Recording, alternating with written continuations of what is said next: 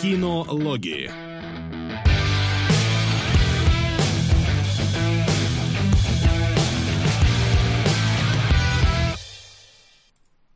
Добрый всем день! Мы все здесь. Дмитрий Кунгуров, Максим Солодилов, Василий Гальперов здесь и... Вес здесь. Отлично. Я думаю, вы ждали этого. Я думаю, все ждали этого. А если кто-то не знает, то Вест, как мной было неоднократно сказано, как будто мое мнение авторитет, но мой любимый видеоэссеист на всем Ютубе. Огромное спасибо, что зашел. А, я не думаю, что нужен вообще дополнительный тебе пиар, потому что тебя ТЖ репостит, и я до сих пор этому завидую.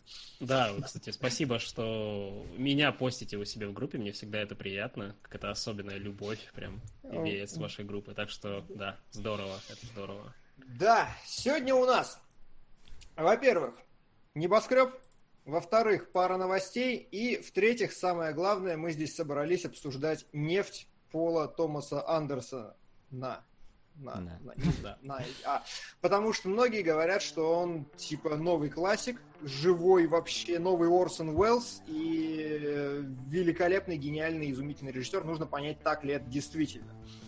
Кроме того, истории ран, на которые Вест уже, к сожалению, не останется. И небольшой блок вопросов-ответов. Вопрос, как всегда, можете задавать в нашей группе кино, нижнее подчеркивание, логи. И пока народ собирается, новости. Пли? Пли, да, да ты говорил, у тебя есть супер супер А, ну, у меня не то, что прям какая-то супер-супер, меня вообще очень, ну, не то, что удивила эта новость, э, потому что слухи ходили, и я просто не понимал, и до сих пор не понимаю, как они собираются это провернуть. В общем, Уакина Феникса, или Хуакина, короче, по-английски он как-то Уакин. Уакин Феникс — это новый Джокер. Про Джокера будет отдельный фильм, насколько я понял, это какая-то предыстория, причем прошла инфа, что там еще будет и а, папа ну, Брюса Уэйна. То есть получается, что это прям Origin Origin, ну, сука, Уакину Фениксу ему там уже лет 50. И как актер он охерительный. Я считаю, что это отличная вообще как-то, ну, персонаж на эту роль.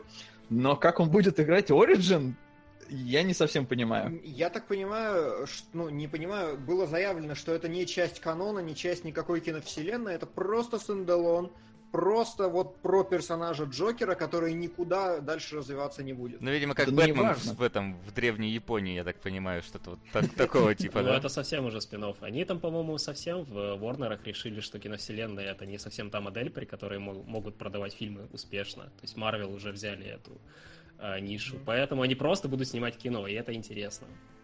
Как это Вот, не получится. А- а- они же изначально собирались сделать примерно так, потому что в отличие от Марвелов, которые все стандартизировали, все пытались подогнать и так далее, DC они искали хороших режиссеров, таких авторских, с почерком специально, выдавали им, значит, какие-то а, ну, большую творческую свободу, и, в принципе, они шли по этому И пути. получался отряд самоубийц. Да, они как-то сам- все равно э, сам процесс. э, Вот Дисней, они же тоже любят контролировать процесс, да, и под- подгонять все под э, довольно один похожий паттерн, и по большому счету фильмы Марвел они не похожи поэтому. А у DC фильмы разные, но здесь дело Ну, если Кунгуров А? приводит таких гостей, то, надеюсь, с поста главреда он не уйдет никогда. На драйв Рёфна. Мгм. Спасибо. Фрэнсис Зак Морган. У тебя не высветилось? А, нет, я, видимо, А, сейчас буду смотреть. Вкладка должна быть просто белая, и вот на ней должно что-то Просто появиться. Странно, у меня, видимо, не отобразилось.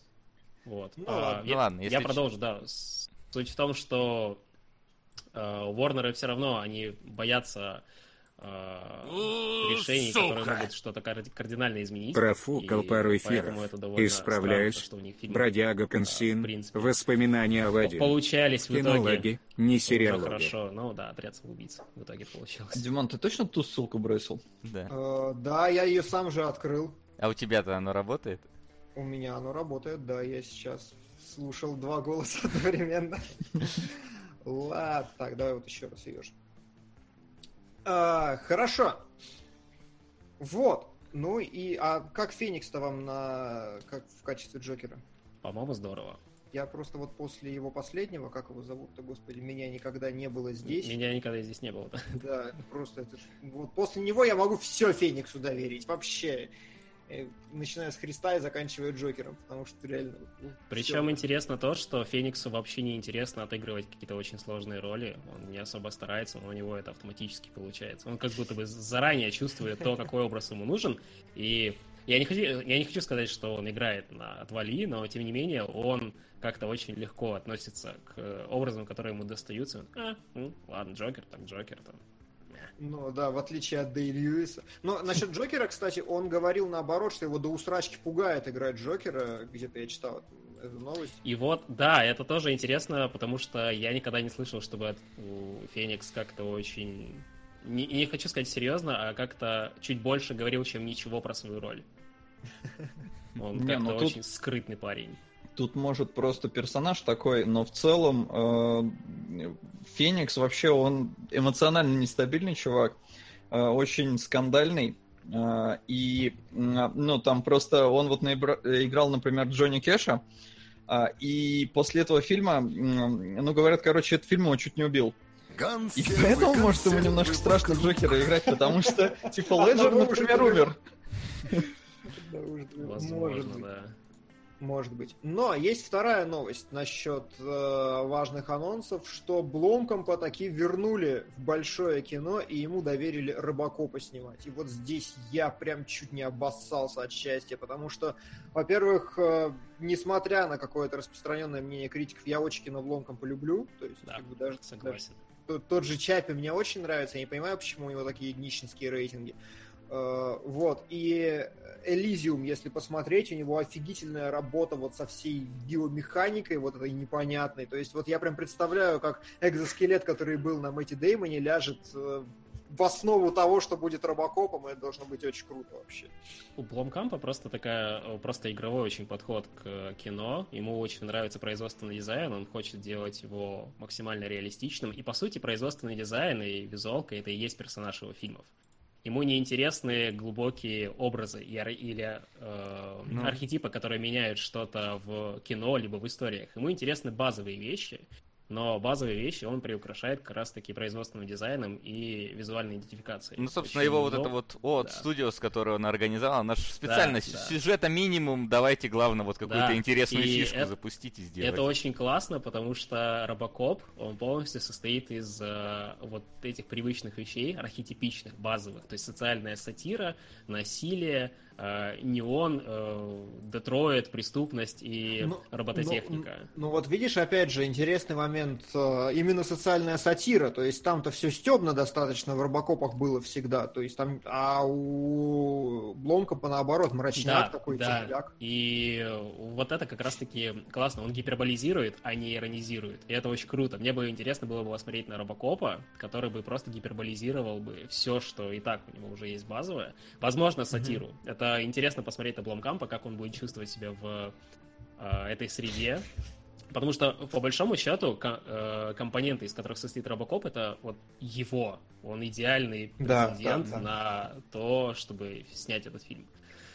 Так что, да. Меня при этом больше всего радует то, что э, его в большое кино вернули, потому что я думал, ему больше никто денег не даст никогда вообще. Он от отчаяния просто его от студио сорганизовал, потому что, ну, просто все, что он не делает, кроме района, все проваливается, и я думал, что его просто с самыми тряпками выгнали, но, видимо, нет, и ура. И слава богу. Ну чё, Ну что, новостей у нас больше не осталось из важных? Вроде не осталось, народ потихоньку собрался, основной. Так что можно уже и небоскребить, я Да, считаю. давайте перейдем к тому, на что мы сходили в кино. Я не смотрел, если что. Так Сходили в кино.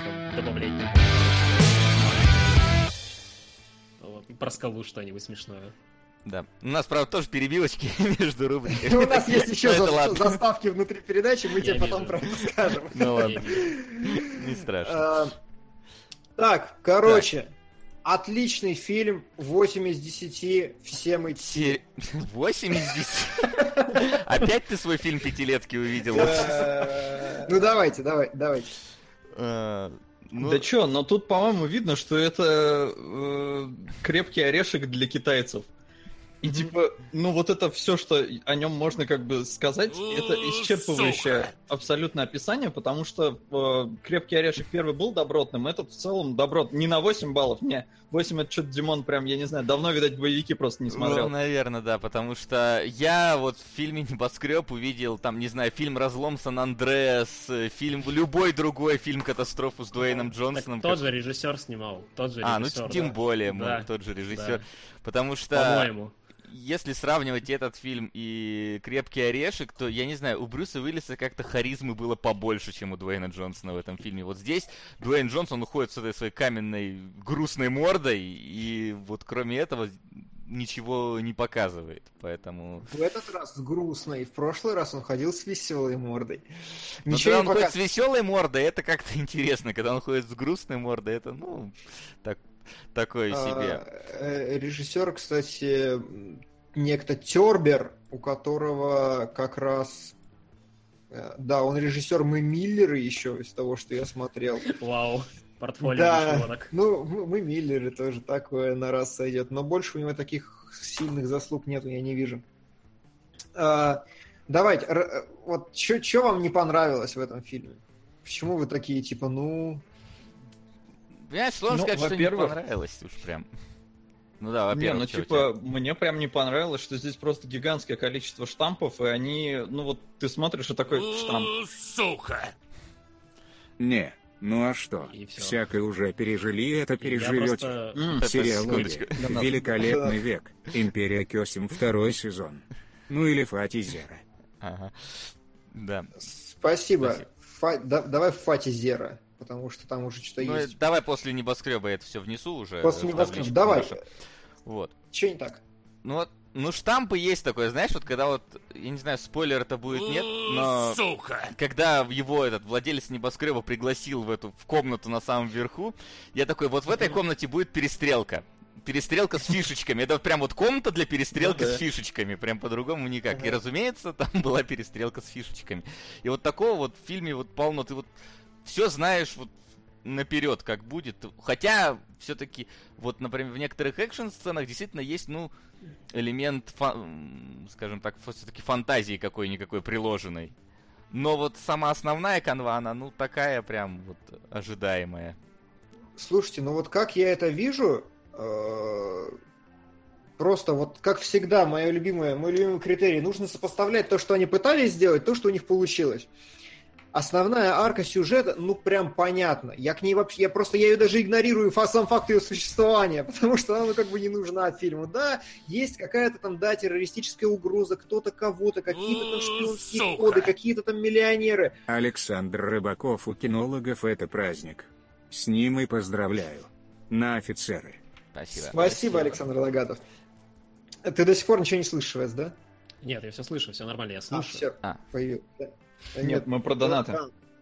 А, про донаты, да, я их не слышу, но я их наблюдаю, так что... А, А, ну ну, ладно. ты наблюдаешь с задержкой. но с задержкой, я с задержкой наблюдаю, Да. поэтому...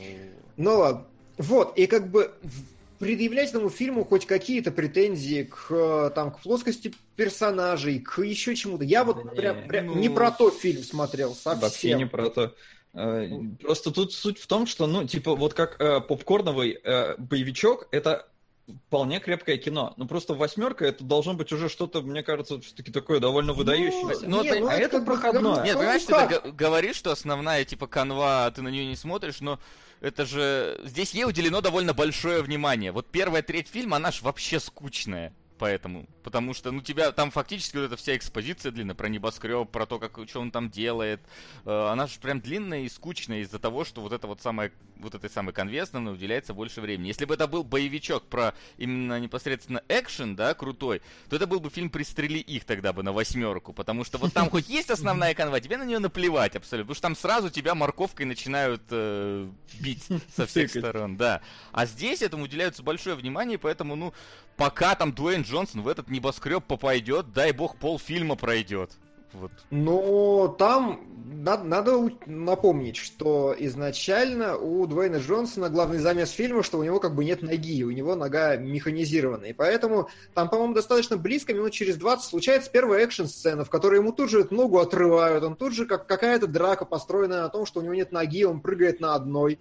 Это ок. И дальше фильм выстраивается по принципу, очень многие критики про это сказали, это, в принципе, самое такое удачное сравнение, по принципу форсажа. Ты просто двигаешься по сюжетной конве по достаточно очевидным шагам к каким-то вот нестандартным и интересным вещам. Я бы даже с миссией невыполнима скорее это сравнил которая там через две недели будет. И именно отработанные вот эти вещи, э, там как бы вот ты смотришь, я ржал просто вот потому, что ну смешно, когда в какой-то момент он такой, так, эта секретная комната открывается только изнутри, но ты должен был где-то спрятать секретную программу, чтобы открывать ее снаружи. Где же? За вентиляторами, за огромными, Сука. мать его, вентиляторами, которые крутятся с ну, безумной скоростью, классика. и сквозь которые мне нужно будет...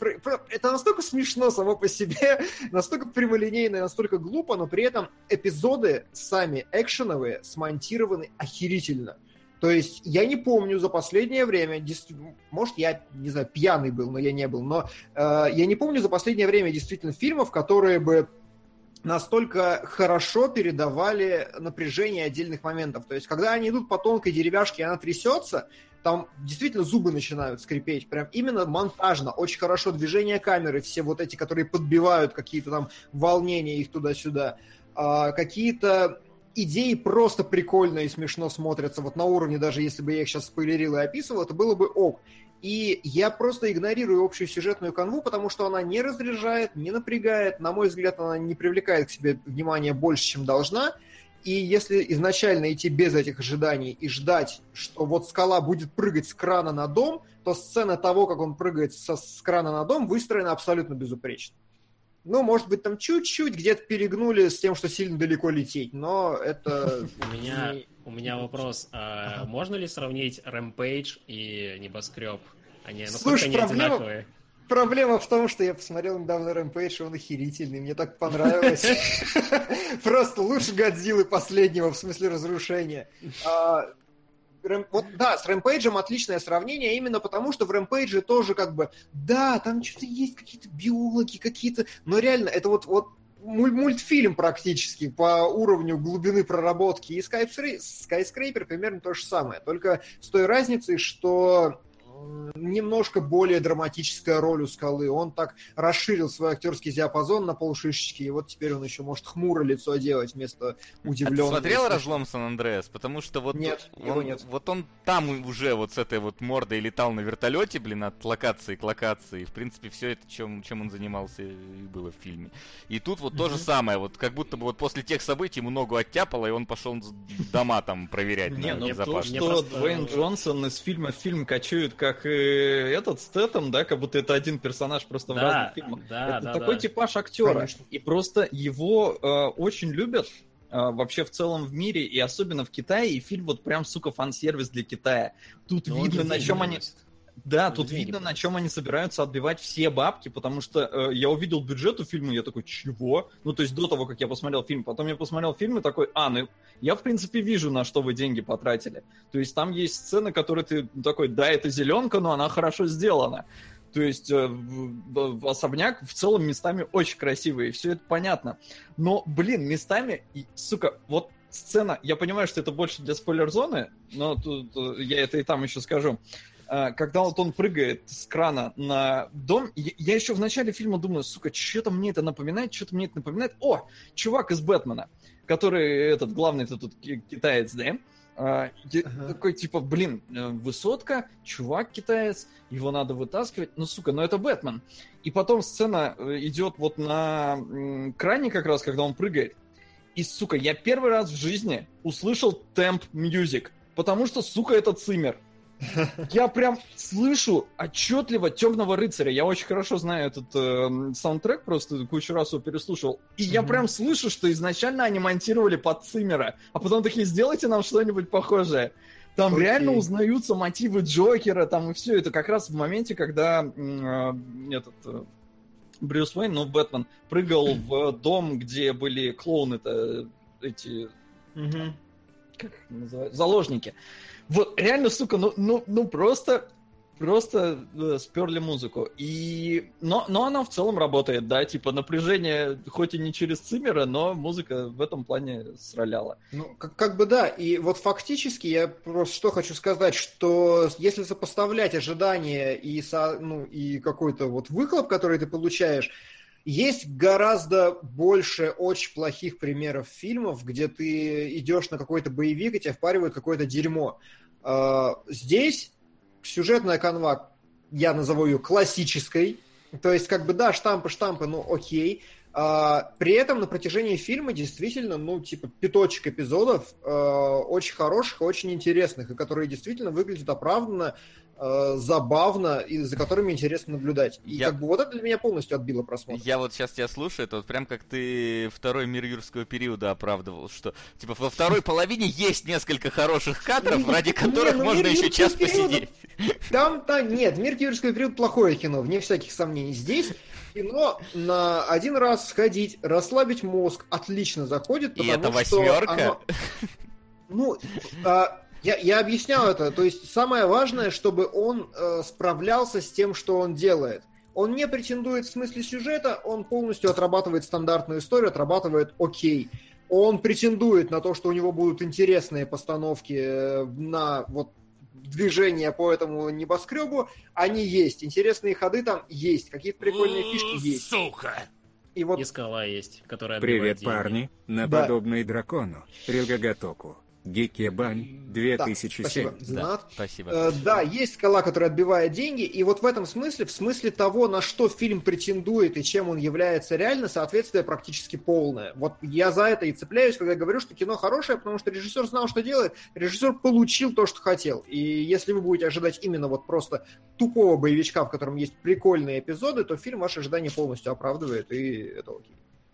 Ну, если говорить ну, про типа, тупой окей, боевичок, но- то да, нормально. Но 8 из 10, 8 из 10 в рамках тупых боевиков, я так понимаю. Ну, видишь, это пошел разговор за шкалой оценки. Ты вот... вот Ну ты, да, ты 8 первый к этой 10 в рамках шкале прицепился.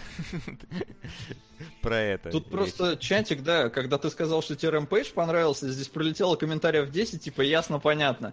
Ну да, Рэмпейдж тоже это абсолютно тупое кино про то, как обезьяна прикольно все крушит, и она прикольно все крушит. Че, еще вы хотите от этого фильма?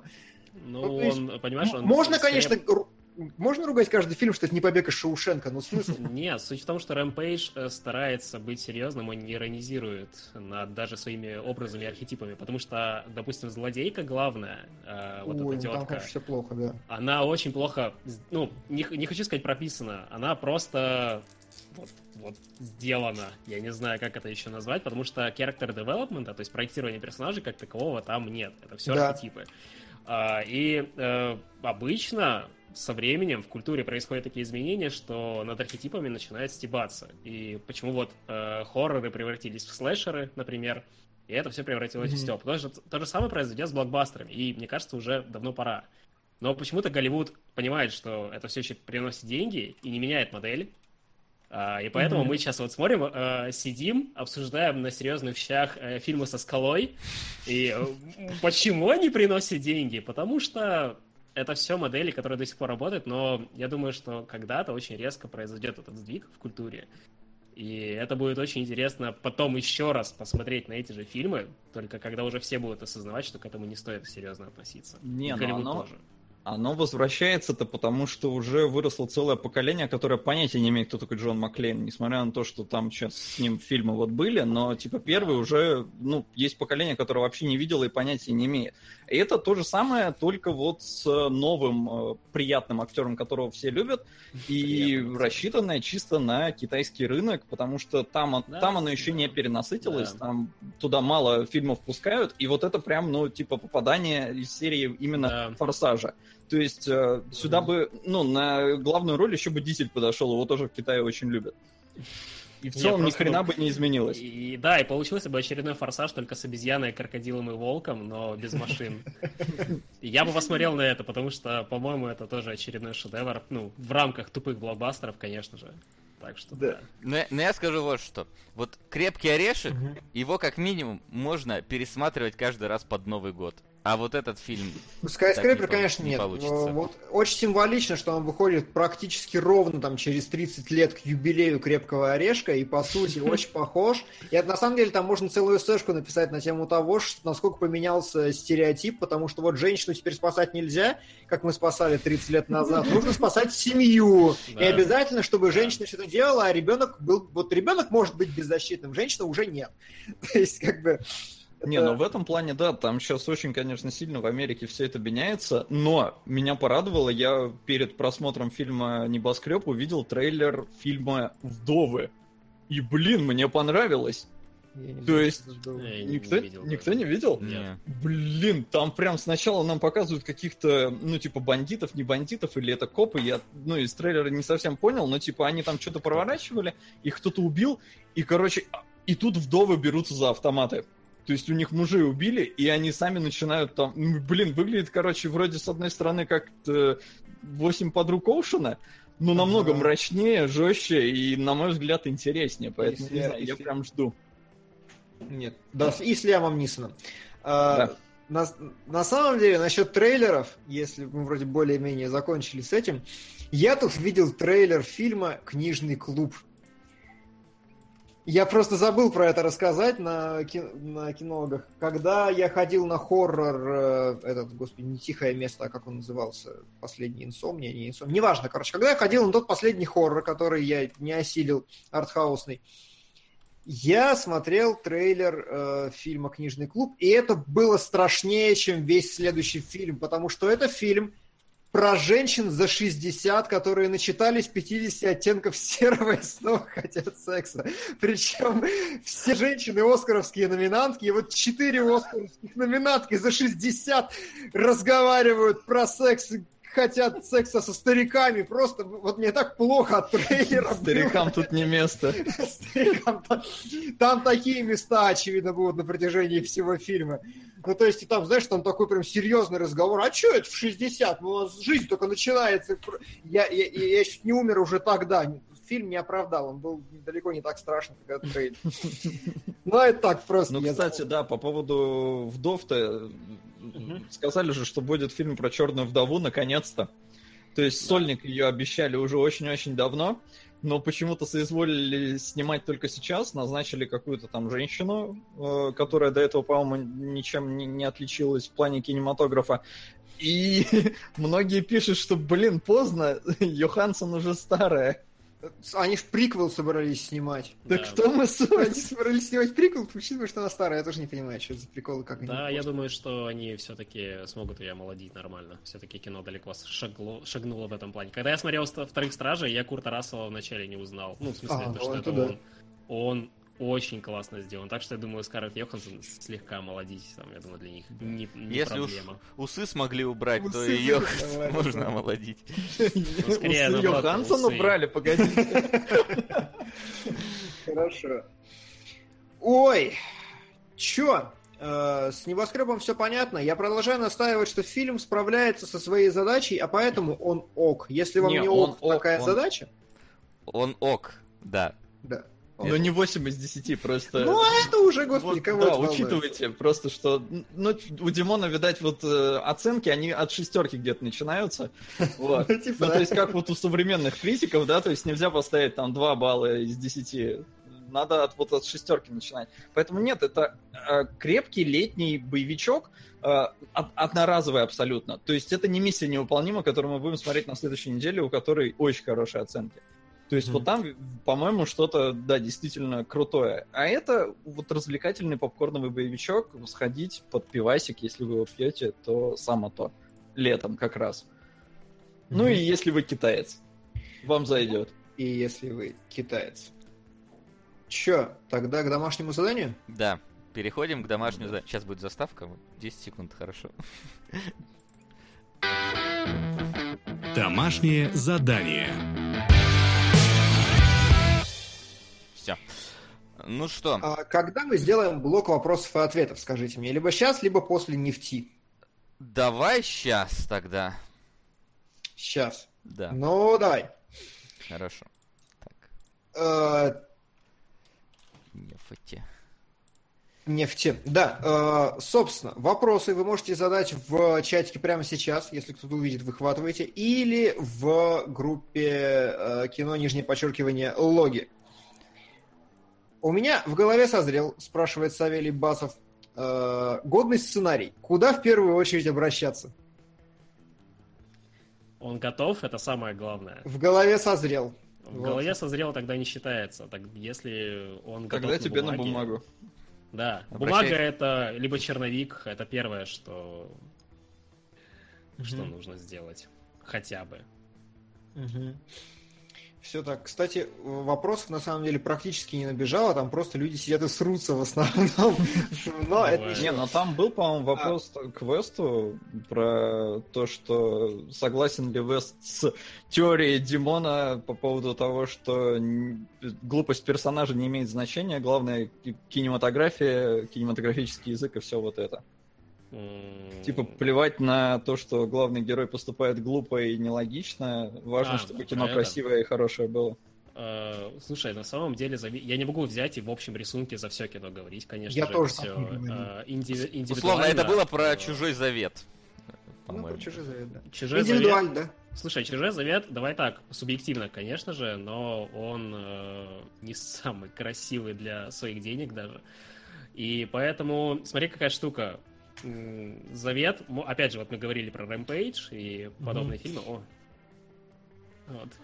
А, суть в том, что фильму все-таки необходимо хоть какой-то костяк внутренний иметь, хоть какой-то с- э, хребет. Да, конечно. Э, И персонажи могут быть одними, одними из них. У оригинального «Чужого» очень многое строилось не, не, не на кинематографии, не на поведении камеры, допустим, а как раз-таки на реакциях Да, персонажей.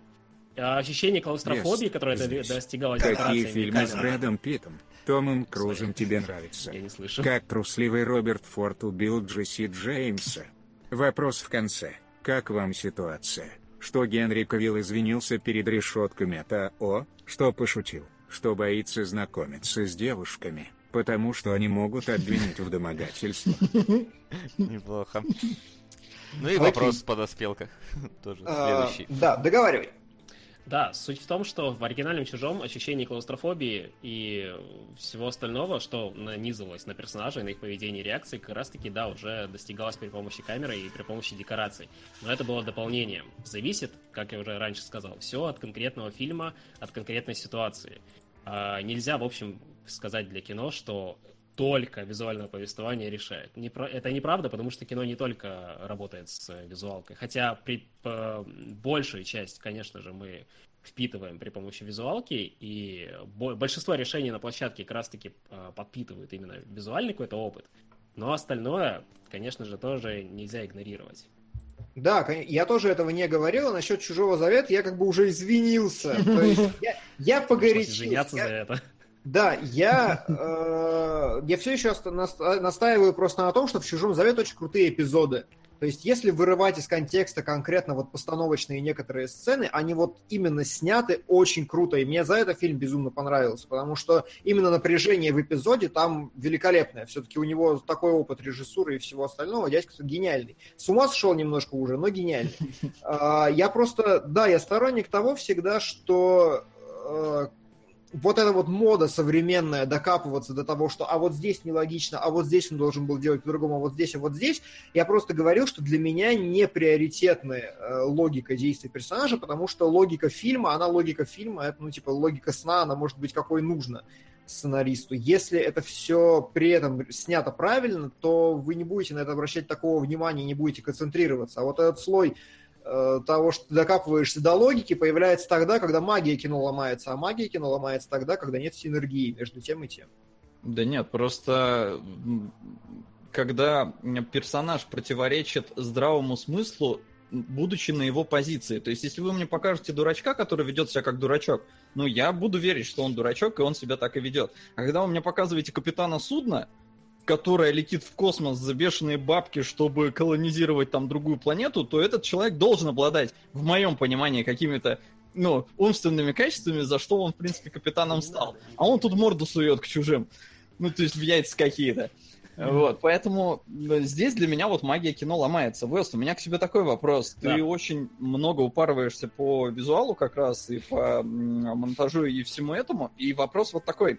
А, Как ты считаешь, человек, зритель, обычный зритель, он может как-то, я даже не знаю, как правильно сказать, сформулировать, а, вот киноязык, он может его воспринимать просто потому, что он смотрит много фильмов? Или все-таки приемам надо обучаться, и тогда ты будешь их замечать? Нет, он может, он может. Визуальная образованность это одна из тех вещей, которой очень сильно не хватает современной аудитории. Ты когда пройдешь определенную пачку фильмов, например, ты начнешь замечать паттерны. А простому зрителю просто непонятно, скорее всего, одна простая вещь, что кино состоит из паттернов. Они повторяются в тех или иных ситуациях, в, то- в том или ином разнообразии. И простой зритель, когда он посмотрит, ну, конечно же, нет какого-то конечного числа, там, обязательно 100 или обязательно 1000, нет такого, это все индивидуально. Но да, со временем ты понимаешь, что камера наклоняется так, голландский угол, все кажется странным. Ага, окей, о, запомнил. А Ну погоди, ты смотришь... погоди. Вот ты сейчас привел пример с голландским углом, это хорошо. Но а, если ты вот не знаешь, что такое голландский угол, если ты нигде это не читал и никак не изучал, просто смотришь фильмы. Ты Слушай, ощущаешь, это от обучишь- человека зависит. ты Ну, то есть, ощущаешь, да.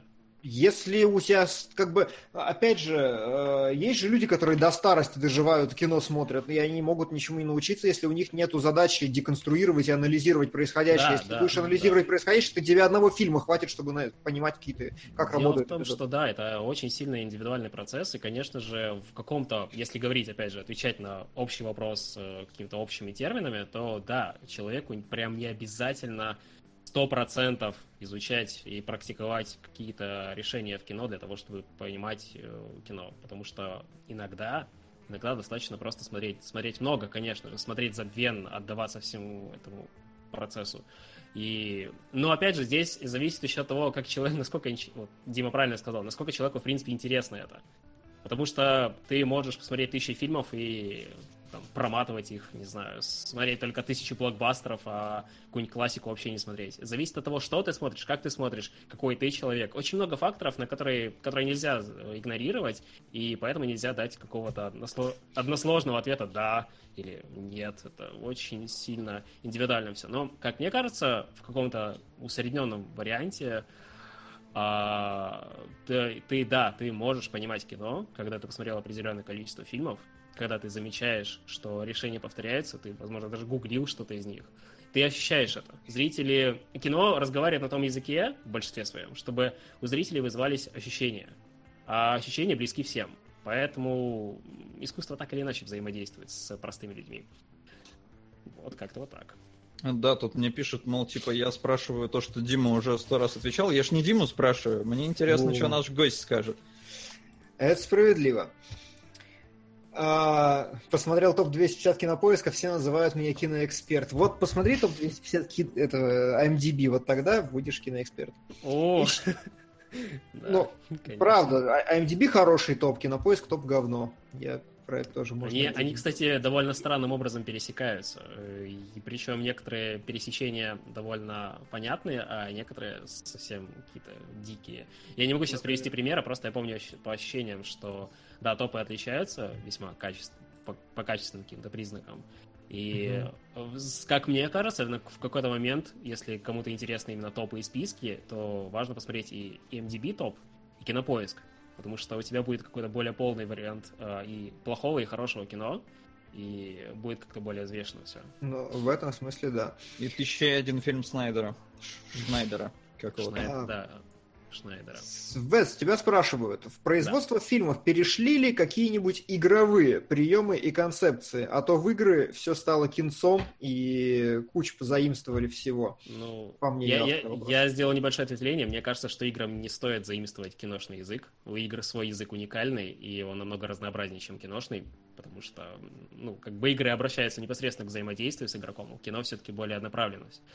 А, но да, э, кино стало скорее перенимать э, что-то из... э, я, я не хочу сказать моментов и образов, но, ну да, наверное, так можно все-таки назвать, потому что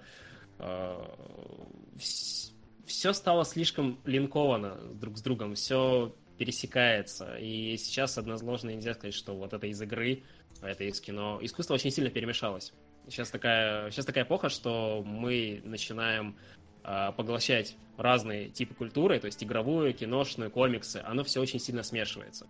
И именно поэтому прям вот сказать, что вот так делают персонажей только в играх, теперь это в кино нельзя. Но есть подходы. Наверное, у Бломкампа сильнее всего это видно, потому что у него очень игровой подход к кино. Он выделяет одного конкретного персонажа, дает ему идею, и он, как персонаж игры, проходит по коридорам очень линейно до mm-hmm. финального босса, либо в конце умирает, либо жертвует чем-то. То есть это э, путь конкретный путь героя, который э, находится в очень конкретном сжатом линейном сеттинге. И, возможно, ну, вот это пошло... Ну, опять же, ну как, как путь героя, это же абсолютно классический. Да, да, это путь, геро... путь героя пошел, как мы знаем, не от игр. Вот, но э, именно ощущение того, что это линейное прохождение, это как будто вы идешь по коридору какой-нибудь условной игры, когда ты понимаешь, что тебе нужно выполнить mm-hmm. пачку квестов. То есть э, понимание последовательности твоих задач, оно есть у персонажа, оно есть у зрителя, и э, это очень качественные, крепкие связи, которые есть в играх, но не всегда не есть в кино. Вот, наверное, вот здесь, мне кажется. Угу. Есть что-то. Я понял. Uh, моя проблема в том, на самом деле, что у игр... Ки... Проблема в том, что игры, наоборот, недостаточно позаимствовали от кино, на мой взгляд. И вот у нас делает Антон Паули шоу на перемотке, где он разбирает монтаж э, игровых кат-сцен, еще чего-то. И проблема в том, что ну, прям очень плохо. Казалось бы, у вас все инструменты для того, чтобы делать идеальную композицию, там, чтобы подходить к этому как да. пиксаровским мультам, но при этом никто не делает вообще. Да, потому что это не совсем тот язык, который тебе нужен для игровой, даже для игрового ролика, потому что э, как я уже говорил, погружение у игры несколько другое. Оно обращается непосредственно к взаимодействию от решений в реальном времени. Mm-hmm. И ты управляешь процессом, потому что кат-сцены — это неуправляемый процесс. Это угу. пре, прережиссура, то есть за тебя уже это сделали ну, да, заранее. Конечно. И это очень разные опыты. У тебя соприкасаются два совершенно разных языка. Готовый и тот, который ты, э, с которым ты можешь взаимодействовать, интерактивность. И поэтому пока что, да, очень странное ощущение от того, что ты можешь делать, что не можешь, э, и ты оцениваешь по-другому монтаж, ракурсы камеры в этих э, кат-сценах, все по-другому. Ты не воспринимаешь это как кино, потому что это вырванная из контекста маленькая сцена, перед которой у тебя был игровой процесс, и после которой будет игровой процесс. Оно все накладывается, и мозг работает, конечно же, по-другому, и кажется, что что-то хуже что-то. Мне нравятся комментарии Ворона Зеро пишет, в, играх просто 60 FPS, кинематография не получается. Ну, Джексон же пытался, и у него тоже не получилось. Теперь больше не снимает так. Да, вопрос из доната был. Э, такой, конечно, себе вопрос, но тем не менее, раз уж. Какие фильмы с Брэдом Питом слэш Томом Крузом тебе нравятся? Брэдом Питтом слэш Томом Крузом. Я не знаю, это типа вместе они должны быть. По отдельности. Отдельно. Ну, вместе они же были в вампирском фильме «Интервью вампира». Да, да, вот. А, насчет... Брэд Питт, наверное, Брэд Питт мне не очень нравится. Он... Мне кажется, что он э, играет постоянно либо одни и те же образы, либо э, как-то его типаж, ну, наверное, лично мне не близок, не знаю, как остальным. Я знаю, что он хороший актер. Я вижу, что, допустим, у Иньяриту в одной из новелл в Вавилоне он прекрасно сыграл. Я вижу, что его персонажу mm-hmm. можно верить. И... Но мне как бы сама внешность, сама манерность его не по душе. С Новым Крузом проще, потому что он а, играет такие персонажи, а, в которых видно, что он может быть разным, но он все равно играет Тома Круза. И это, это забавно, э, забавный дисбаланс, потому что э, ты получаешь удовольствие от какой-нибудь условной миссии невыполнима, либо какой-нибудь похожий фильм с Томом Крузом, он все равно играет Тома Круза. Э, неважно, комедия это, драма, как э, «Ванильное небо», он всегда с этим лицом, который смотрит вдаль, э, либо улыбается. Он, он играет парня из Топгана, вот. У него с тех пор э, Маверик вот внутри, в нем вот этот образ засел, и даже когда он играл в Обливионе, вот э, сцена, где он с Юлей, когда она говорит ему спойлеры, э, что mm-hmm. она его жена, он такой... И вот я вижу даже здесь, в этом лице, что Маверик, он вот секунду назад он должен был улыбнуться, но нет, этого не происходит, но даже здесь. И это, конечно Слушай, же, но- все субъективно, но... Но в интервью вампира он же другой. Да, да, в том-то и дело, но я все равно вижу в нем Тома Круза, который э, Меня очень- просто это очень удивило, что в интервью вампира он другой, потому что я смотрел ин- в это интервью уже довольно поздно, э, ну, то есть относительно выхода там, и, разумеется, у меня уже наложился отпечаток э, Тома Круза, Тома Круза, э, этого маврикского. И э, просто возникло ощущение, что Том Круз, э, типа, в молодости больше старался. Да, и именно поэтому вот я вот как раз-таки не договорил, прости, перебью тебя. А, мне нравится Круз, когда он у кого-то, ну, в одной роли, у режиссера, вроде Кубрика, допустим, широко закрытыми глазами. То есть он э, Мгм. сосредоточен полностью на процессе, и он попадает к какому-нибудь очень известному режиссеру, который ставит свои требования который не дает э, Крузу использовать какой-нибудь свой продюсерский талант и вмешаться в съемки и сделать его персонажа, каким он захочет он. Потому что иначе К это получится мумии. Том, Том Круз. Да, вроде мумии. А, поэтому э, э, у... Где он злодея играл, блондина, я забыл, как фильм называется. Э, Господи, как его... Да, я Collateral помню. Damage. Да, да, да. Я просто вылетела совершенно из головы. Соучастник э, он на русском. Вот. со- По-моему, да, соучастник. И... Или э, просто Collateral. к- Да, выговори это сначала нормально. Мгм. Э, Вот, да, вот именно в таких э, фильмах мне нравится, что, акте- что он как- каким-то образом проявляет свои актерские э, не хочу это назвать способности, просто какие-то моменты. О, его персонаж, он определяется как персонаж. У него есть какие-то черты, когда ты понимаешь, что они разные, они не соприкасаются с остальными фильмами, где играл Том Круз. Вот как-то так. Окей, есть э, еще один вопрос из доната. Как мы относимся к тому, что Генри Кавилл извинился перед хэштегом MeToo, э, когда он пошутил, что не может знаком- знакомиться с девушками, потому что боится, что это будет сексуальное домогательство. То есть обычная реакция любого россиянина на вообще на всю феминистскую агенду, что боишься знакомиться с женщинами, что это будет расценено как домогательство. Вот Генри Кавилл это сказал, э, его зашеймили, он извинился. Как мы к этому относимся? Ты как и ко всей этой движухе. Негативно Ну да, наблюдаем она- со стороны. Она, да, она совершенно непонятна вне вот того контекста американского, потому что у них это серьезная, блин, проблема. А в. России, ну или я не знаю, да даже в Европе на это смотрят из серии «С вами все в порядке? Вы вообще нормальные люди?» Чё- А, вами Ремарка не для так?» Веста. Максим стримит из э, Эстонии. Просто даже в Европе, у нас авторитетный европеец здесь. Да. Неплохо. Ну и когда я, да, я три года прожил в Чехии, там тоже как бы на это все смотрят. Чехия вообще столица порно, блин. Они ничего не знают. Они даже не знакомятся, они сразу начинают домогательство. Да, девушка, не хотите подзаработать? Не хотите познакомиться, а не хотите подзаработать? И камеру включает на мобильник сразу, да. А, Вест, как у тебя с феминистской агендой? Э, ну, понимаешь, дело в том, что это часть их культуры уже, и я боюсь просто друг друга. очень надолго уйти в обсуждение. Мне, мне просто не нравится то, что иногда с этим очень сильно перегибает палку, и э, очень сложно разобраться, кто прав, а кто нет. Я Ну, просто стараюсь как-то поменьше реагировать на это. Я даже не знаю. Мне, мне, просто, мне просто хочется кино смотреть. Вот. Ребят, это... Прошли те времена, когда да. можно было просто смотреть кино. Теперь это все, вот сам говоришь, э, все медиа перемешалось между собой. да, очень сильно все перемешалось, и поэтому я снова возвращаюсь к тому, что да, мне просто хочется смотреть э, кино. Пожалуйста, можно?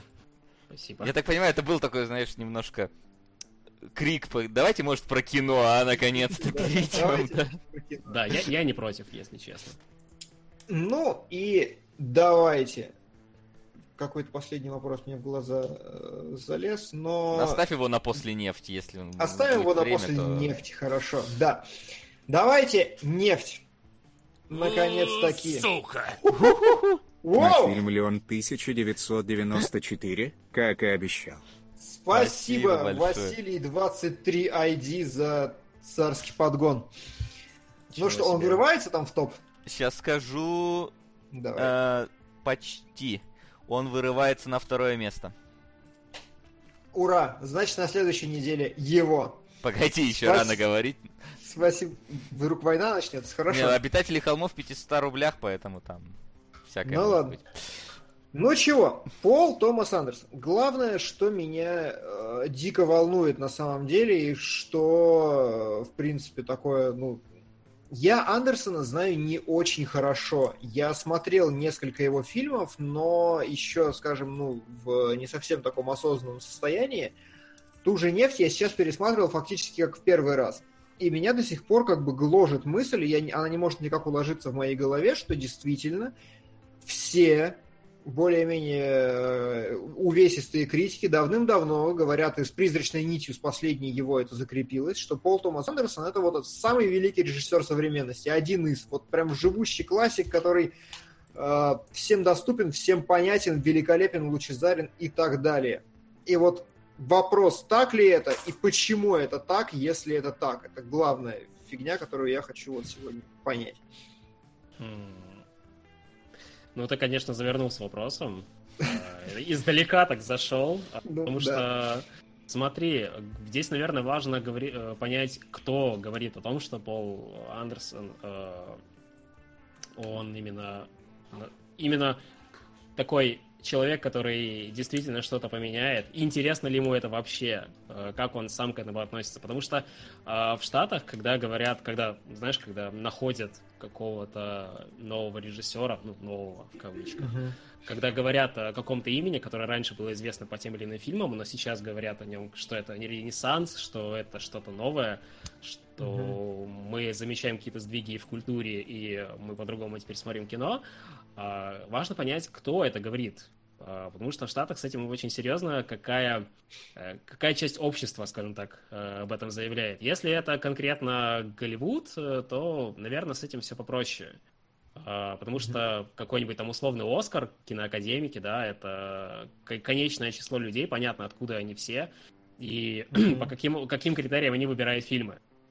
Я просто не буду сейчас говорить про Оскар, потому что он очень систематизирован.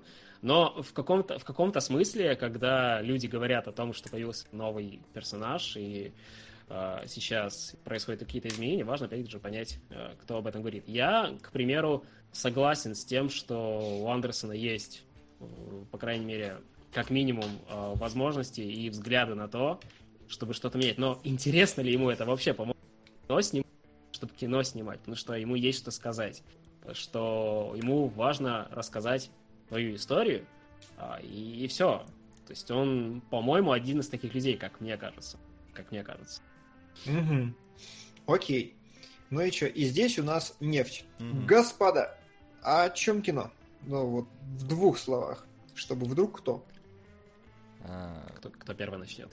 да- Давай, Макс, как у тебя? Главный пересказ. Зашибись, сам вроде начал говорить, и так и как, как я. А в смысле, о чем фильм? Но просто, да, да, в двух На мой взгляд, э, фильм про людей, несмотря на то, что называется «Нефть», хотя только в русском прокате.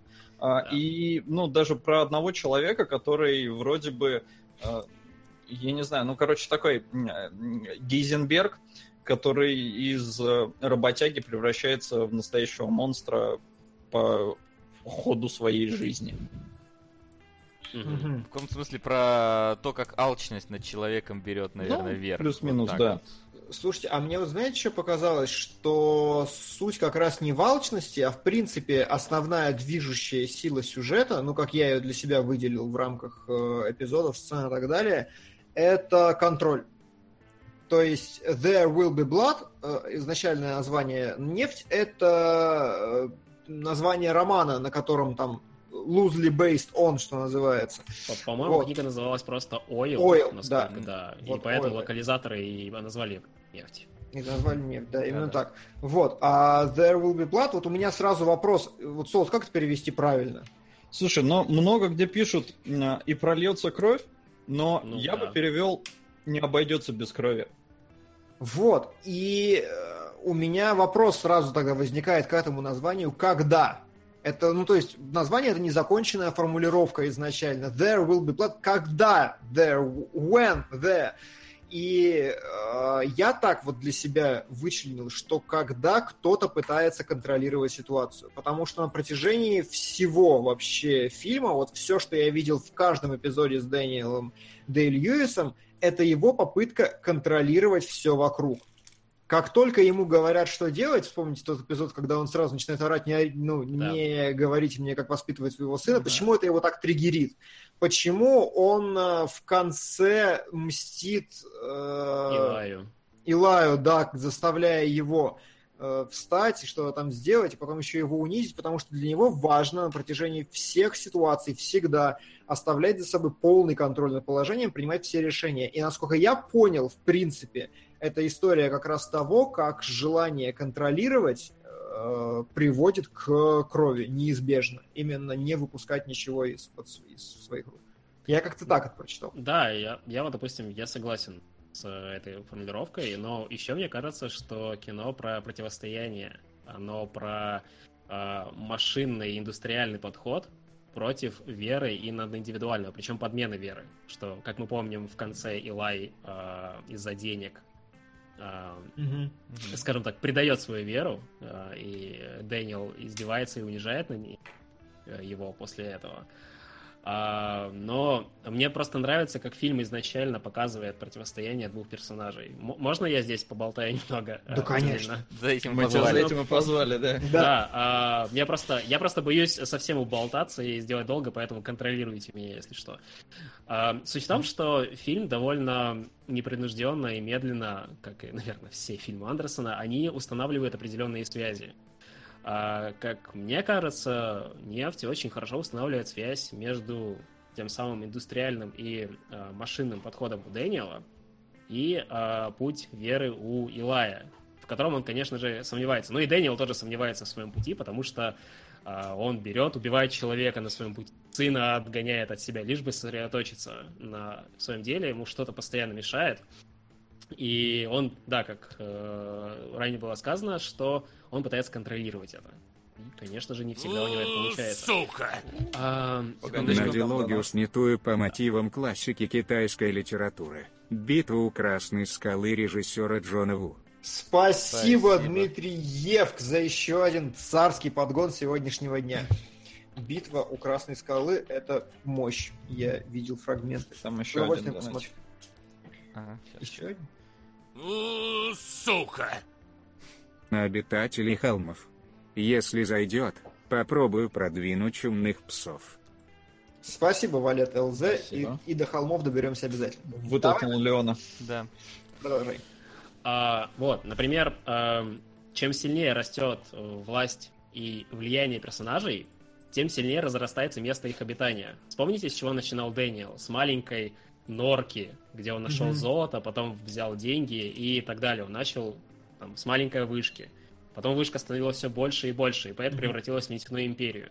А теперь посмотрите на Илая. Э, Илай начинает с маленького поместья, он говорит, что он священник, и договаривается с Дэниелом, чтобы построить небольшую церковь. Чем, бо- чем больше растет власть Илая, в том числе и над Дэниелом, когда он принуждает его помолиться, тем больше его церковь. То есть кино как раз-таки про э, вот эти противостояния, про места влияния. Э, можно сказать, что они как будто бы раскидывают на протяжении всего фильма э, свои э, зоны э, влияния. Там с- скважин у Дэниела становится больше, у Илая становится больше церковь и прихожан а, и так далее. Но в конце, я думаю, мы здесь можем спойлерить, да? Да, да, да. Да, В этом смысл. Все должны были посмотреть Да, их проблемы. вот. Суть. Э, Когда Илай приходит к Дэниелу, мы больше не видим, что у Илая есть власть, потому что он больше не в своей церкви. А у Дэниела целый особняк. Он гигантский, он Мгм. огромный. И он просто пожирает Илая, он унижает его, он делает с ним все, что хочет, он у себя на своей территории. Места дают понять, а, кто наши персонажи, откуда они. Вот, например, открывающая сцена, о, которая мне, в принципе, напоминает Кубрика. Она бессловная атмос- атмосфера, которая, где фильм дает полную волю визуальному повествованию.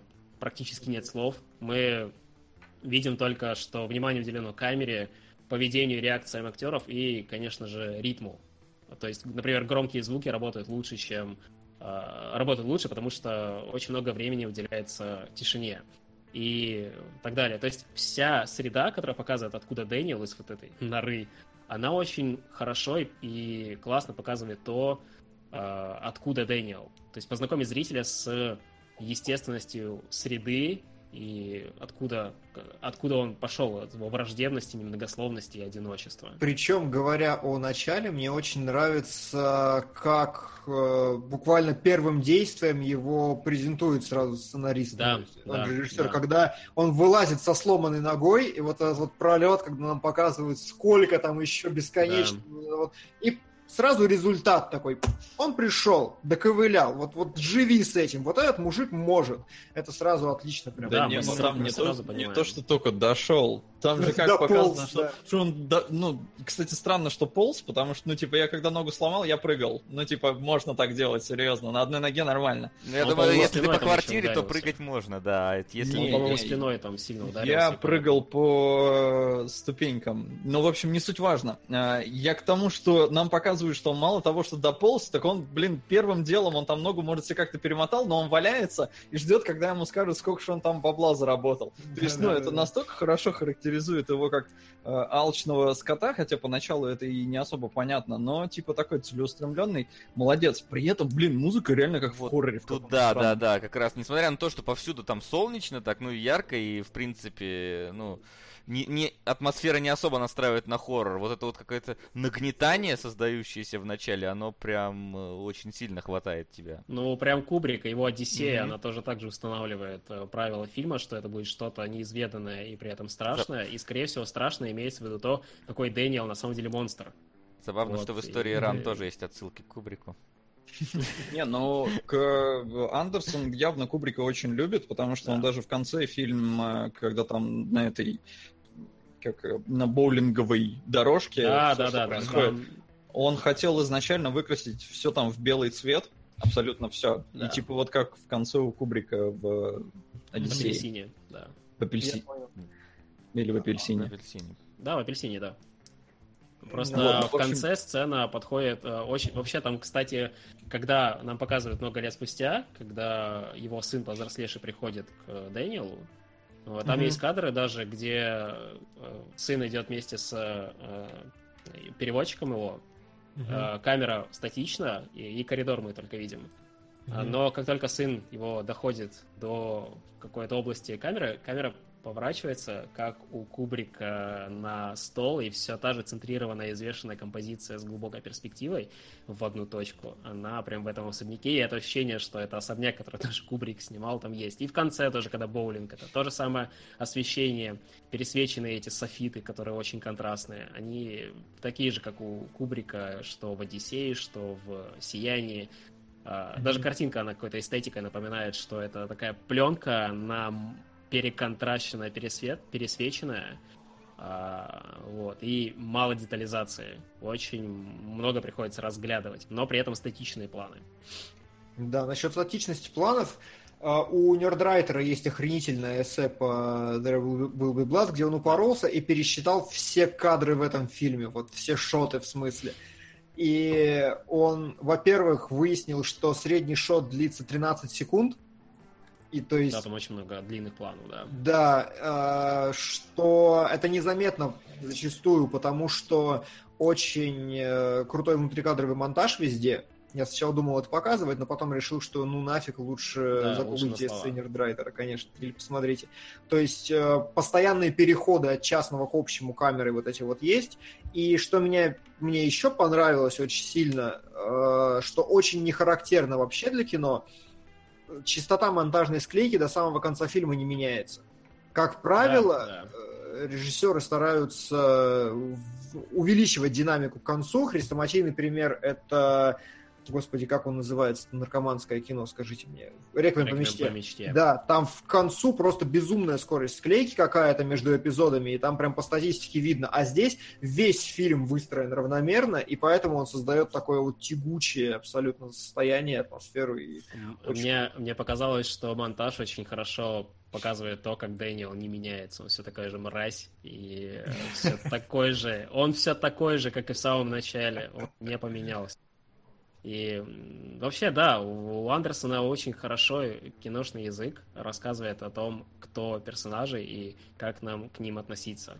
Мы, конечно, сделать можем свои выводы, но кино очень прямо может нам сказать и о том, что происходит. При этом, опять же, начальная сцена не говорит нам прямо при помощи диалогов, что это сын, который потерял отца, он Мгм, его усыновил. мгм. Ничего этого нет. Привычная, привычная э, механика обращения к зрителю, вроде какой-нибудь экспозиции, напрочь отсутствует. То есть все то необходимое зло, которое считается в кино, его здесь попросту нет. Это очень здорово. Кстати, вот ты вот например, упомянул про камеру, мне очень нравится, да, вот статичность планов и длинные планы, э, это здорово, но мне нравится еще один кадрирование. Э, мне Мгм. по душе то, что очень много информации до поры до времени остается за кадром. Это один пример, когда Дэниел впервые приходит к нам, показывает то, как он договаривается с Да, да, поселением. да, да, да. И мы очень долго видим его лицо. Мы слышим голоса людей недовольных кадров. И до определенного момента, пока нам не понадобится увидеть остальных людей, фильм не показывает, что там в принципе кто-то есть. Мы просто слышим их. И кино делает так постоянно. Потому что э, ка- кадр и вообще мизансцена, она кажется э, живой, э, не только потому, что там что-то происходит внутри контура зрения зрителя, что-то перед нами, но еще потому, что происходит не только на заднем плане, но и за кадром. То есть кино постоянно в движении, несмотря на то, что оно кажется очень статичным. Это очень классно и невероятно редко и крайне сложно. Это тот результат, которого, на который, наверное, стоит равняться, ну, конечно, в зависимости от истории, но а, сама механика, сам процесс воссоздания таких сцен, он невероятно сложный. Он кажется простым, но он очень сложный. И это круто. Внутренняя динамика, вот это, это не просто внутренний, внутрикадровый монтаж, это закадровый монтаж, по сути. Если так можно вообще назвать его, потому что вряд ли есть такое слово. Вот, Да, но... я понял. Мне Круто. самый простой пример, где это работает, что меня очень впечатлило в фильме, а, шот, реверс шот не сбалансированный здесь очень. Когда между разговаривают друг с другом типа два человека, по классике мы смотрим на того, кто говорит, а здесь это очень ломаная конструкция, и Да. мы можем посредине фразы переключиться и смотреть уже на реакцию человека именно в прямом этом восприятии. Очень клево сделано. Я прям И да, и причем все построено на таймингах. Постоянно все Мгм. на таймингах. И, например, когда Дэниел несет э, э, сына своего для того, после того, как его оглушило, у нас не просто есть длинный план, у нас есть длинный план, э, ну, опять же, он показывает, что это долгий путь, и это, опять же, напряжение, и он потом отдает сына, но камера не перестает э, снимать, у нас нет монтажной склейки. И Мгм. всегда все построено на таймингах. Мы хотим вернуться к сыну, но нам не позволяют, потому что у нас горит э, нефтяная, нефтяная вышка. И мы внутри чувствуем этот ритм, когда же, когда же кино нам покажет, когда даст еще одну информацию. И мы ждем, когда кино э, нам даст эту информацию. Поэтому тайминги здесь э, очень, очень четко расставлены. Мы, мы действительно ждем очень многих событий. Это круто. Не, ну здесь мало того, что мы там ждем, что нам покажут, это что персонажа опять же до хрена что говорит. Он вроде сына вытащил, а потом такой, «А, хрен с тобой, с тобой что-то не так, но у меня вышка горит, она важнее. Э, Тебе я все равно помочь не могу, а вышку я хотя бы тоже Да, ничего и- не, и при не этом- сделаю до следующего дня. В разговоре он как раз там после этого, когда вышка-то бомбанул, он там своему этому помощнику говорит, что ты такой угрюмый, под нами огромное число нефти. То есть ему плевать Да, вообще да, на, на да. сына, то, что у него там сын оглох, что его там чуть не Слушай, убило. ну мне кажется, вот в этом как раз обаяние фильма, что не плевать, то есть не, не Ну, все ж так просто и Ну сложно. да, понимаешь, вот у него есть какая-то своя мораль вот это вот э, у этого Да, нет, персонажа. дело не морали, просто вот, вот в эта лестница приоритетов у него, она вот эта странная, очень, она очень странно Вот, складывается. ну. То есть он же прям бежит в, в эту горящую Ну вышку, да, он он вытаскивает. достает своего сына, вытаскивает, он потом лежит, успокаивает его и все остальное. Но вот пока есть какой-то возвлекающий фактор в виде этой нефти, он отвлекается на нее. Это лучше всего сделано, знаете, когда, когда они ну, достаточно прямолинейно для этого фильма, но вот они стоят с чуваком, с чуваком вдвоем, все горит. Он такой, где твой сын? Да, вот там лежит. И чувак, который спросил про сына, про его уходит, очевидно, проверять сына, а этот стоит и смотрит на горящую вышку. Хотя, как бы, очевидно, что Именно ничего не делает. поэтому, да, именно поэтому интересней э, следить за Дэниелом, то, как э, меняется его, как он пытается устанавливать связи с другими людьми, ну и вообще у него ничего не получается совершенно. Когда к нему при- приезжает этот лже-брат, он вроде пытается понять, а в итоге застреливает. Ты такой понимаешь, насколько он э, не хочет делить то, что он делает, насколько он презирает людей вокруг, но тем не менее он хочет полагаться на кого-то, он пытается найти человека, на которого может положиться, все равно не то. У него же есть, например, вот этот его а, соратник, который вот за сыном как раз-таки пошел. Нам не показывает никогда то, как он с ним познакомился, но мы понимаем, что между ними есть доверие. С самого начала, когда Пол еще приходит э, и Мгм. рассказывает про то, что есть вышка. То есть мы понимаем какие-то базовые вещи, то, что Дэниел может в социали- социализацию, но при этом невероятно избирательным образом. И сын это как бы один из примеров того, как он борется Мгм. внутри себя Да и в итоге даже- теряет связь. Да, там, конечно, вот сцена, когда он вновь объединяется с сыном, она вот прям специально снята максимально вот далеко их Да, вот эта далеко, встреча сделана. очень есть, далеко. Казалось да. бы, это наоборот должен быть момент, ну там, какого-то соединения, мы, объединения мы, да. и мы должны видеть их эмоции, но нет, камера вот максимально уехала куда-то там в поля, и мы только видим, что их фигуры там обнимаются где-то.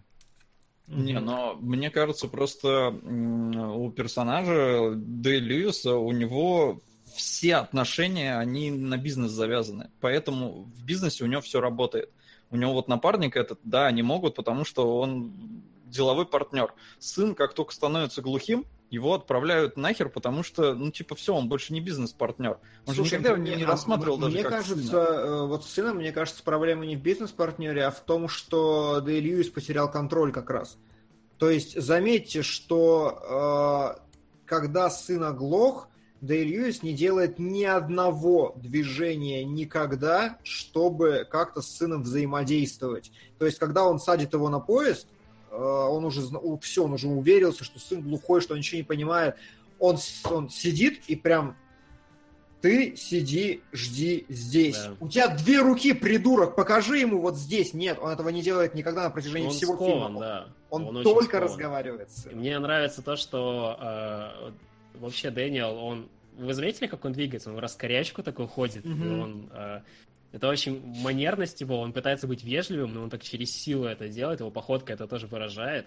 А, и он все равно, когда теряет э, связь с людьми и с сыном тоже, а, он, наоборот, ровно стоит, типа показывает, Мгм. что ладно, я, я, я, я больше не буду проявлять никакую манерность, все, все ты сам по себе. И да, кстати, вот про контроль тоже хорошо сказано, и вот эту потерю связи. Мне нравится, когда появился персонаж переводчика, э, нам все время показывает э, Дэниела то, как он посматривает на них, когда они общаются, у них есть общий язык, а у него нет. Мгм. То есть у них язык Вот это, жестов кстати, это красиво, да. понимание, да. И на протяжении всего фильма э, сын отдаляется все дальше, потому что он находит э, девушку, он в итоге женится на ней, она понимает язык жестов.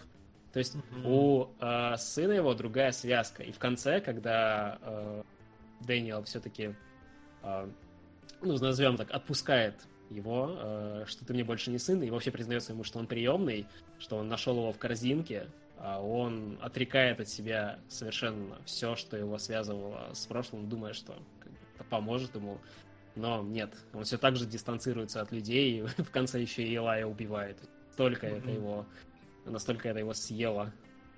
Причем, э, что э, мне очень понравилось в этой финальной сцене, именно э, прощание с сыном, что, опять же, я все, все то же самое вот через призму этого его желания контролировать все воспринимал. И вот здесь как раз появляется забавная вещь, она рифмуется с очень многими его высказываниями Да. относительно там жизни, что как только ты э, не со мной, ты мой конкурент. И вот это вот э, отход сразу, как вот ты не в моей вот шайке, банде, ты не подчиняешься мне, ты не да. под моим контролем, значит, ты мой враг. Нет Да. другого расклада, нет какого-то параллельного существования. Либо со мной, либо ты враг. Это очень такое хорошее, э, что, что мне понравилось. Мне, кстати, вот ты говоришь вот это, обо всем этом, мне кажется, что это определенная зер- зеркальность э, отношений э, отца-сына, как фильм из-за того, что он показывает становление персонажей за определенное время, проходят Мгм. годы. Я вспомнил совершенно другой пример зеркальности, это не относится к сюжету, это факт о съемках, потому что когда э, сцена, в которой э, Илай бьет Дэниела в церкви, когда он просит Мгм. его покаяться, а на следующий день была снята сцена, когда Дэниел бьет по щекам Илая в... Наоборот, Блин, по- Да, и это, это так, так забавно, по-моему, потому что... сначала с Пола Дейна, Дэ По- Льюис. По-моему, ну, неважно, А, суть в том, что самое. они... А потом, да, на следующий день. Суть в том, что да, они вот так вот рассчитались в определенный момент, причем за два дня. Я знаю, с чем это связано, но довольно интересный пример. Не, ну таких, если любопытных фактов, я вообще не понял, э, какого хрена Пол Дейна играет двух персонажей. Я сначала вообще потерялся и думал, что это А, один персонаж, а а это два брата. Андерсону понравилось, как Пол Дано играет. О, ему... Изначально там был другой актер, который играл... Ну, Ну Пола да. сыграл Пол Дано. Ну, Пол, Пол, да. А в итоге Андерсону, по-моему, понравилось, что как он отыгрывает, и предложил, предложил э, решение того, что браты будут близнецами. Причем это нигде не будет раскрываться в сюжете, ни в поведении персонажей. И в момент, когда Илай пришел первый раз, ну, он дрова принес тогда Дэниелу, Мгм. когда якобы Мгм. пришли охотиться за птицами. А у Дэниела было такое лицо, «М, я заинтересован. То есть мы типа не виделись. Вот. И зритель тоже не понимает, это Мгм. Тот же человек, это какой-то хитрый Ну да, план. по- как-то они типа скрывают свое знакомство вот в да, этом вот во да. всем, потому что И это- непонятно. И это довольно интересно. То есть фильм, мало того, что он и так является конструкцией, он внутри себя создает еще ложные пути, для того, чтобы было его а, интереснее разгадывать. Причем, что забавно, я смотрел целую эссешку, такую хорошую, обстоятельную эссешку с нормального канала, где чувак э, просто не понял, что это два брата, и он рассуждал о том, что первое появление Пола и вот дальнейшее, дальнейшее развитие отношений уже, с- господи, забываю, как его зовут, второго брата. Э, скажите. Илай. Да, с Илай. Что он первое появление Пола в кадре, и вот Илай это, это как бы развитие персонажа пошло, он наглеет со временем. С ума сходит скорее. Да, но- Но но там мне- была сцена, когда... Там же, когда он отцу говорит, э, Да, это, да, да, там же да. выясняется, вот там наконец-то становится это, ну, более-менее Слушай, понятно. а я там не понял. То есть Не- он просто проорал, и я думал, что ну как бы он себя корит за то, что он совершил такую ошибку, и только в Ну, самом конце, когда вот было самый вот этот финальный ревью, что пришел другой брат, я такой, другой брат, ну слава богу, хоть кто-то объяснил мне, что происходит вообще. Не, а мне вот именно в сцене вот с криком стало уже понятно, он там говорит, что это вот он, он нас предал, ты там продал эту землю ему, это он виноват. И Мгм. вот там стало понятно. Но, но да, там запутаться очень просто.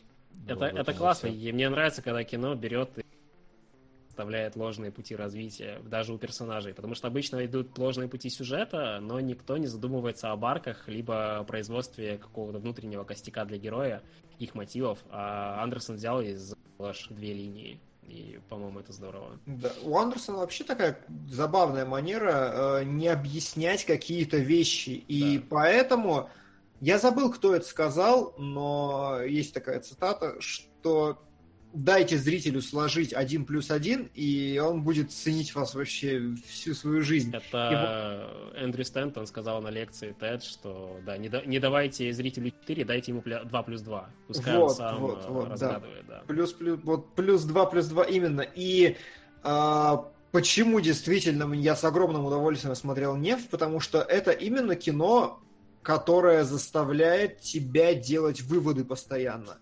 Мы смотрели Мастера, еще разбирали предварительно э, от этого режиссера, и там этого не было, ну, на мой взгляд. А в нефти постоянно за счет складывания вот этих вещей самое сильное это когда он узнает, что его брат не его брат. Потому что я просто охерел. Я в голове мысленно разложил э, сценарий, который в этой сцене происходит. И это прям феноменально. Ведь э, практически никак не указывается ни на что, но за счет музыки, за счет актерской игры, за счет выдержанности ракурсов и реакций мы понимаем все одновременно с Дэниелом Дель Льюисом. Там сцена заключается в том, что он говорит, мол, помнишь такой дом? Ага, помню. Вот такой дом, мы там жили, там ля-ля-ля, а сейчас давай э, сводим девушек на танцы, какие-то там обниманцы. Танцы-обниманцы. И это такой, да, танцы-обниманцы. И вот только потому, как хитро прищуривается этот вечно прищуренный глаз Дэй Льюиса, только потому, как ты начинаешь подозревать все вот ближайшие три минуты, хотя, ну, современное любое другое кино сделало бы это каким-то более прямолинейным, грязным способом. Ну, я, кстати, не знаю, может, потому что я второй раз смотрел, но мне реакция Дэй Льюиса в сцене на пляже все сказала. Ну, это она Ну есть. да, ты, ты потихоньку сам для себя деконструкцию сюжета делаешь, и просто это в разные моменты происходит. У фильма очень много, кстати, э, точек э, осознания. и они не сюжетные, они именно вот э, реакционные, поведенческие. Финчер, по-моему, тоже угорает очень сильно по поведению и реакциям, и у него это в камере удается. А у Андерсона это именно вот полноценные реакции. То есть он дает актерам непосредственно... Опять же, камере дает он держать э, э, кадр долго, и поэтому реакция видна. У Финчера это камера. Камера плюс реакция. То есть очень много разных подходов, но суть в том, что да, зритель так или иначе получает примерно одинаковое количество информации и в, при этом в разные а, моменты истории. Но У актера здесь есть целых 13 секунд, чтобы играть в конце концов. Это же так много по сравнению с... Что мне очень понравилось, опять же, в «Нефти», именно за счет ее размеренного ритма, за счет обилия общих планов, я просто понял, насколько у Дейл Льюиса огромное пространство, чтобы отыгрывать. То есть, сравнивая с той же «Призрачной нитью», вот до сих пор поставь мне эти два фильма подряд, я даже не узнаю, что это один и тот же человек. Да? Захожу на эфир, а тут Вест. Нехилые у вас коллабы. Но не это главная тема последних дней. 14 июля 1918 года родился один из главных, а, наверное, даже главный кинематографист 20 века. Но кинологи ничтоже сумнишися нарекли Ингмара Бергмана практически музейным экспонатом. А Э, что Вес, скажет что ты скажешь Вес? насчет того, что Пёс мы и нарекли Ингмана, Ингмара Бергмана музейным экспонатом? Но мы смотрели «Земляничную поляну», нужно отметить, и не, не лучший его фильм. музейным экспонатом, слушай, по-моему, это А. с любым классиком можно сделать. Ну, может быть. А, проблема просто в том, что «Земляничная поляна», я же ничего не спутал, это же он, а то я... По-моему, да. Пол- Проблема была в том, что земляничную поляну, например, все безумно хвалили в момент выхода за то, что это фильм, который э, опирается на закадровое повествование. То есть все то, что сейчас считается мавитоном и зашкваром, все вот э, главный герой объясняет за кадром, что происходит на самом деле, тогда это было революционно и ничего себе. А сейчас на это смотришь такой, типа, Ну, вообще заметь, что классиков ты со временем начинаешь э, смотреть только из-за того, чтобы понять, в какой момент произошла революция благодаря какому-то внедрению механики да, в этом смысле. И да. э, в этом плане это все еще... Кино не потеряло, если что, своей значимости. Его тоже можно смотреть как кино. Просто внутри себя нужно отключить э, определенный... э, Ну, я набор- позывы. Набор инструментных доводных данных. Да, Ну, да, ты- в, каких-то ситуациях получается отключить, например, когда вот мы смотрели 12 разгневанных мужчин, нормально оно смотрелось. А вот земляничную поляну мы, ну, мы там что-то чуть ли не помирали при просмотре, потому что такая, такая тягомотина была какая-то. Слушай, ну вот опять же, вот земляничная поляна тягомотина, а нефть нет. Вот почему нефть не ощущается как тягомотина? Это же очень важно, она же очень медленная, Ну, она она, размеренная. да, она она прям спокойная. такая. Почему не тягомотина тогда? Опять Событий может больше. на таймингах. Да, во-первых, событий больше, во-вторых, у нас есть таймскип, и в-третьих, есть э, всегда, ну, опять же, тайминги. По-моему, Бергман вообще ему было не очень сильно... Я не хочу сказать, что ему было плевать на тайминги, но его кино по-другому сделано. А у Андерсона в нефти как раз-таки тайминги. То есть э, мы ощущаем длину истории. У него есть путь, у него есть э, те же таймскипы. То есть э, много чего в фильме происходит просто потому, что мы ощущаем связи, мы понимаем причинно-следственные связи и так далее. Это довольно разные истории, поэтому я бы, наверное, их даже не сравнивал. Ну, Ну, да, там, да. там было просто мужик вспоминал свое прошлое, а здесь как бы мы видим всю вот эту историю от начала до конца и на протяжении многих Да. лет. Мгм.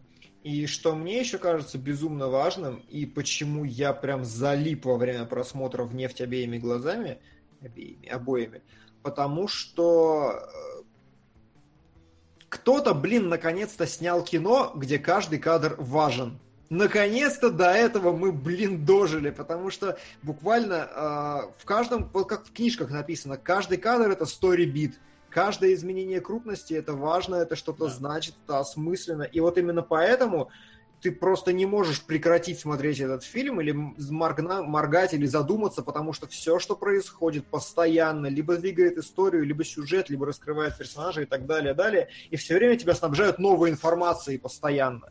Это э, очень круто, то есть нет этих провисов. Причем э, кино общается на, ну, как, кино взаимодействует на два уровня. Оно общается и со зрителем, то есть дает ему информацию, и дает персонажам новую информацию и показывает, как они реагируют делают выводы. То есть это всегда какое-то двустороннее общение, когда общения-то вовсе и нет. Э, У кино просто очень мало инструментария для того, чтобы говорить с зрителем по сравнению, допустим, с играми, э, где есть непосредственное участие.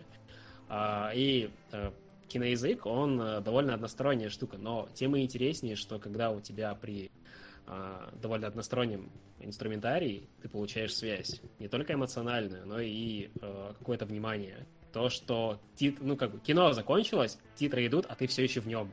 Это, Мгм. это очень редкое свойство, э, которое, конечно же, не блокбастером делать. Хотя, может быть, кто знает. Скала вон тоже. Да, Фильм да, закончился, вот а до сих пор у тебя перед глазами Обсуждаем, да. А, знаете, что мне еще непонятно на самом деле? Почему нефть стала, ну, зашла в народ очень хорошо? Другие фильмы Андерсона, они как бы такое, вот та же «Призрачная нить», как бы, да, критики посмотрели, там, значит, вот этот абсолютно невероятный, феноменальный фильммейкинг, абсолютно просчитан каждый миллиметр, невероятная актерская игра, ну, как-то, ну, нить и нить. А нефть-то почему вот так угарно Ну, обычно слушай? Потому что капитализм.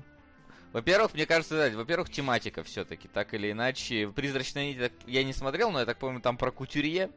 Я Про думаю, кутюрье, про что там это уже отсеивает часть аудитории, которая, о, кутюрье, понятно, там про, про платье, про все вот это. Во-вторых, э, здесь все-таки, ну, я думаю, Дэй Льюис многое очень, э, вот его персонаж агрессивный, злобный, вот такой вот как бы жестокий, он все-таки непривычный персонаж для фильмов. Э, Ну, в главной роли обычно таких не, на них не строят кино, стараются, по крайней мере. И поэтому вот здесь вот он захват, знаешь, вот э, очень сильно его образ здесь был похож на его же образ из банд Нью-Йорка. Вот точно так, так же он там как-то такой же, со- с одной стороны, очень вежливый и манерный, с другой стороны, возьмет там и забьет кого-нибудь мясницким тесаком. Вот. Мгм. Поэтому, наверное, вот за счет вот этих вот всех вещей фильм и привлекает, потому что, э, ну так или иначе, мне кажется, вот для массового зрителя это прям э, тематика, которая им интересна. К- э, А еще мне кажется, а еще Ага. мне кажется, что нефть просто по определенное время прошло, и о нефти стали говорить снова. По-моему, с фильмами Андерсона происходит так, что не о всех его фильмах э, начинают говорить сразу. То есть «Призрачная нить», она получила свой, свою, эм, свой ответ от аудитории, от критиков, от Мгм. зрителей, в принципе. И, и все, пока достаточно. Но к ней еще вернуться. Э, Мы говорим сейчас о фильме, которому больше 10 лет. За 10 лет культура довольно сильно и быстро может меняться. Особенно, когда и интернет тоже. Ну, 2000 интернет в 2007 и интернет в 2018. Это очень разные интернеты. Но, Да, поэтому о фильме еще говорить. Но есть же еще мастер, например, о Мгм. котором тоже не говорят. Да, вот а он. мастеру сколько? Мастеру сколько уже? Ну, он 12 года, он. Он не Да, очень давно вышел. шесть. И э, опять же, саентология это А- не массовая тема. Опять не та Это- тематика, видишь? Да, с- да, я согласен с тем, что тематика во многих отношениях дает фильм культовость и дает развитие ему в какой-то массовости, потому что, э, не знаю, за примерами далеко ходить не нужно, когда все думали, что киберпанк умер, появился бегущий по лезвию. И, все. И о нем стали снова И говорить. провалился в прокате. Да, но о нем стали говорить. Он да, но появились он- всякие вот те же самые видоизмененный углерод и прочее, вот, то есть, которые То есть, там э, да, я, я почему-то не... Я почему что фильмы о Кутюрье станут отдельным жанром, либо о саентологии. То есть это, это что-то, что должно стать направлением. Это что-то, что должно э, взять определенную э, часть аудитории и дать им возможность говорить об этом, развивать тему дальше. Поэтому с Киберпанком так произошло. Это был жанр э, до, до э, «Бегущего по лезвию», но он был книжным. А он э, после «Бегущего по лезвию» стал еще и киношным. И поэтому здесь пошло развитие. Ну вот дело скорее в этом. Ага. А я, на самом деле, вот больше склоняюсь просто к ответу Blue Bell, потому что по сравнению с другими фильмами Андерсона «Нефть» гораздо проще. Да, тоже вариант. Вот на уровне, опять же, тот же мастер, это же, блин, нас- насколько я до сих пор поражаюсь, насколько там сложная конструкция вот этих садомазохистских отношений между вот этими двумя друзьями. Которые позже перешли в призрачную нить, тоже просто в этот раз еще гендерно разделенные какие-то. И я всегда думал, что Андерсон он про какое-то вот... Ну, в принципе, Андерсон глобально про взаимодействие людей, и когда вот берется какая-то пара вот эти отношения, это очень сложно э, донести, ну, как-то понятно обосновать для каждого, потому что не у каждого это все есть. А когда берется вот такая вещь, как алчность, и ведь по сути этот контроль, обратная его сторона, это чувство собственной важности, это чувство собственной крутости, это какая-то вот внутренняя твоя обидчивость, и вот это очень просто легко цепляет. И это очень понятно, и по сравнению да. с другими фильмами Андерсона гораздо яснее этот аспект э, общения с внешним миром, чем... Да просто кино получилось на самом деле э, типичной американской мечтой, просто которая показала, к чему это может привести. То есть, ну реально же чувак к успеху пришел. Да, и вообще а, показано, как ну, фактически зло постоянно добивается своего. Мы же не можем сказать, что это положительный персонаж Дель Льюис. Вот, да. и он каждый раз своего добивается, и зло в итоге побеждает. Ой, да, в этом плане, блин, как же мне понравилась сцена его крещения, когда он вот выстрадал вот всю эту херню, перенес весь этот, э, все это унижение, и в конце такой, да, труба будет построена. Да, да, да, да. Блин, вот это прям так круто. И тут надо отметить, блин, Дэй Льюис, ну, он, конечно, почему его все считают охерительным актером, я вообще не знаю, как он это делает, потому что он снимался ну, очень редко. Сейчас вроде как перестал уже после ну, нити. Ну, как редко? Он нормально, он снимал. Не, редко, раз, реально редко. Раз в два года он снимался. Ну, по, по сравнению с Дуэйном Джонсоном, да, редко. Ну, в этом смысле, да. Еще Инстаграм свой за миллион долларов не продает. Это, конечно. Ну, то есть, да, реально э, редко. Просто я к чему это? Он очень много времени уделяет подготовке, да, к персонажу. Это круто. Играет по системе Станиславского. Тоже, типа, ну, упарывается, в общем, по полной. А, но при этом умудряется выдавать хорошую актерскую игру, потому что я, по-моему, Майкл Кейн об этом говорил что типа почему актеры, э, даже там хорошие актеры, снимаются иногда в каком-то говне. Он говорит, во-первых, потому что по сценарию не всегда понятно, что это говно. А во-вторых, актеры иногда снимаются в полном говне просто, чтобы сниматься, потому что, блин, это опыт и это вырабатывание навыка. Ты типа можешь сидеть там, читать кучу сценариев, сниматься раз там в пять лет в каком-то действительно крутом э, э, проекте, но при этом сможешь ли ты отыграть? Вот Дэй Льюис умудряется отыгрывать. И поэтому он считается великим там и все такое. И он получил э, Оскар за эту роль. Э, и тут очень важно, это его игра голосом. Да, это да, все к херам трется в дубляже, наверное, не знаю, я не видел. Очень, очень сильно, да. Если включить дубля... дубляж э, Дэй Льюиса, любой фильм. У него причем разные голоса постоянно им ставят, ему ставят. Потому что он себе делает разные голоса. Да, потому что I drink your milkshake. И как это в дубляже вообще можно хотя бы адаптировать, я не представляю. Да, это очень сложно. Да, ну да, то есть здесь, здесь нужен чувак, который будет, ну, типа, ровно точно так же готовиться и погружаться в эту роль. Дубляжи так никто не делает. Дубляжи да. делаются на конвейере, разумеется, к сожалению. И просто здесь, э, опять же, тема контроля в голосе просто очень классно раскрывается, потому что единственный момент, когда вот он теряет этот контроль, это когда его крестят. Э, потому что он срывается, он действительно орет то, что его, то, что он бросил своего сына, его это действительно заботит, и вот тут он срывает свой голос, но при этом остается в образе как актер. Блин, это так охерительно. И то есть, ну, тут понятно становится, за что ему дают Оскара. Просто, что, ну, несмотря на то, что это там кучка э, людей, которая сама себе выдает Оскары, ну, типа, тут они, скажем так, э, заслуженно, ну, выделили, типа, вокруг себя человека, которому не стыдно давать Оскар. Угу. Вася, ты смотрел в дубляже? Да, я смотрел в дубляже, как обычно. Ну, ладно. я, я всегда смотрю в дубляже. Я... Не, я подхожу к этому с точки зрения обычного зрителя, который все-таки смотрит кино у нас в дубляже в большинстве своем. Так, и я... как дубляж? Слушай, дубляж э, здесь актеры дубляжа пытаются отыгрывать голосом. То есть mm-hmm. там действительно вот на этом моменте в церкви действительно видно, как вот он по-настоящему начинает, э, ну, то есть, как будто вот до этого он говорил там, потому что его просят, а вот когда с, про сына там начинает, он действительно так ну, переходит на другие тона и начинает действительно кричать, как будто бы это по-настоящему его задевает. Естественно, я там включал в какие-то моменты оригинал. Не, не то, конечно, но, но пытаются. Пытаются все-таки. Мгм. Не знаю, по поводу точности там переводов и прочего, это у нас к Денису обычно все идет, он там про... А, кстати, как вообще? Я просто первый раз смотрел нефти давно, и это было, это было в дубляже. Мгм. И, и мне тогда показалось, что дубляж очень торопится. Вся манерность э, э, Дэй Льюиса, она уходит из-за того, что актер дубляжа, который его, который Ну, поверх его голоса был, он торопится. та- такое есть, но, видимо, потому что ему надо успеть сказать больше на русском, чем на английском. Укладка, Да. да, такая. Да, укладка, поэтому им приходится как-то подторапливаться. Просто, просто у остальных такого не было. Я у их актеров, ну, такие э, дженерик голоса, все знакомые.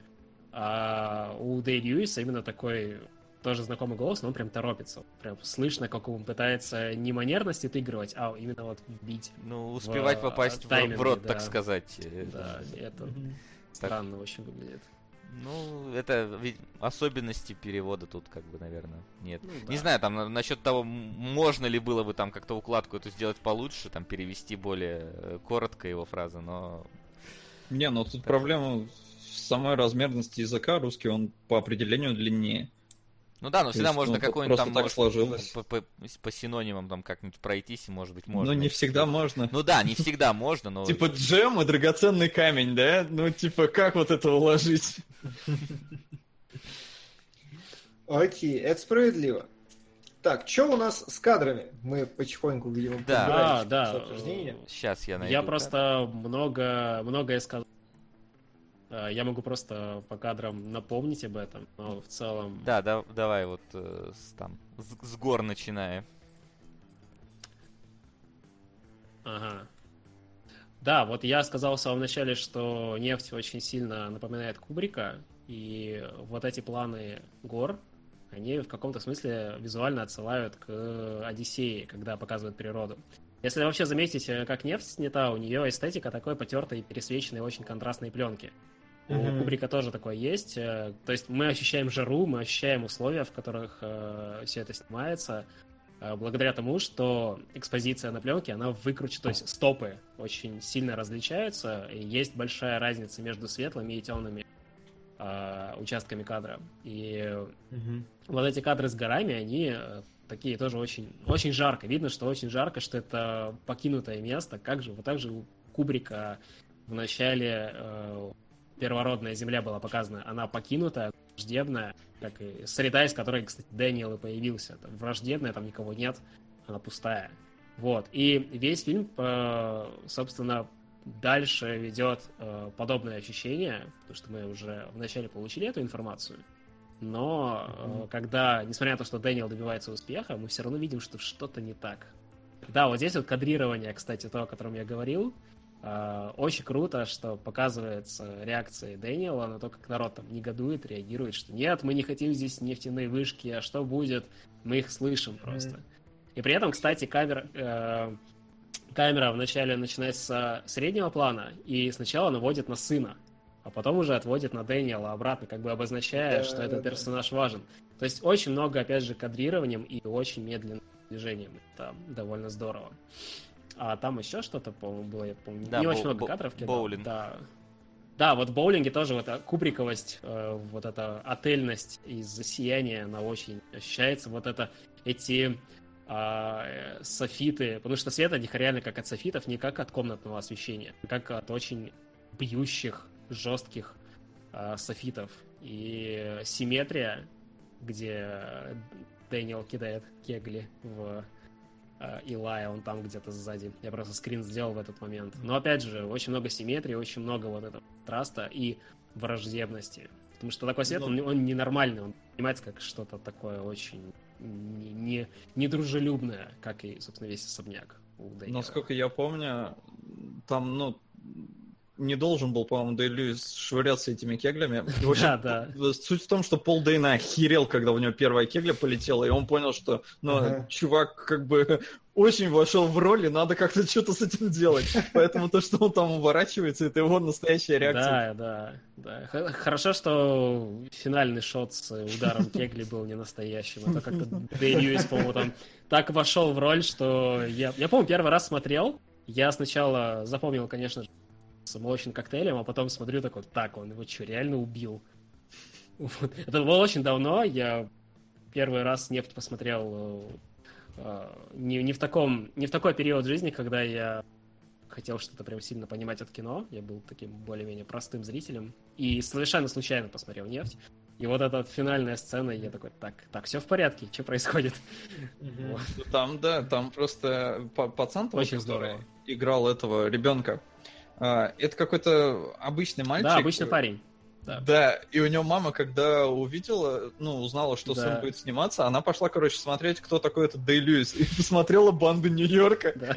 И такой, чё за говно? Я не хочу, чтобы мой сын общался с этим ужасным дядькой. Да, Вот. и студия, по-моему, прислала DVD-фильм, где Дэй Льюис играет очень милую роль. Да, да, да, да, Добрую да. такую, да. Очень, очень классная история, да, мне нравится. Но мама все-таки ближе была к пониманию образа Да, того, да, что он да. будет играть в нефти все-таки.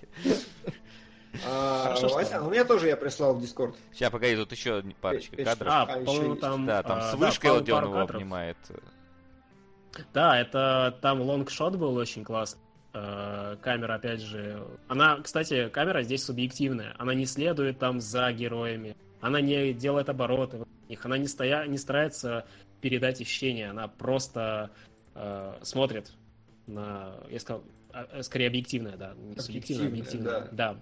Она объективная. Она просто дает э, запечатлеть сам момент. И вы сами определяете отношение к этому моменту, как ведет себя герой, как, в каком состоянии сын, причем мы не видим его лица, опять же. То есть все из-за того самого длинного плана и дистанцированность от э, самих персонажей.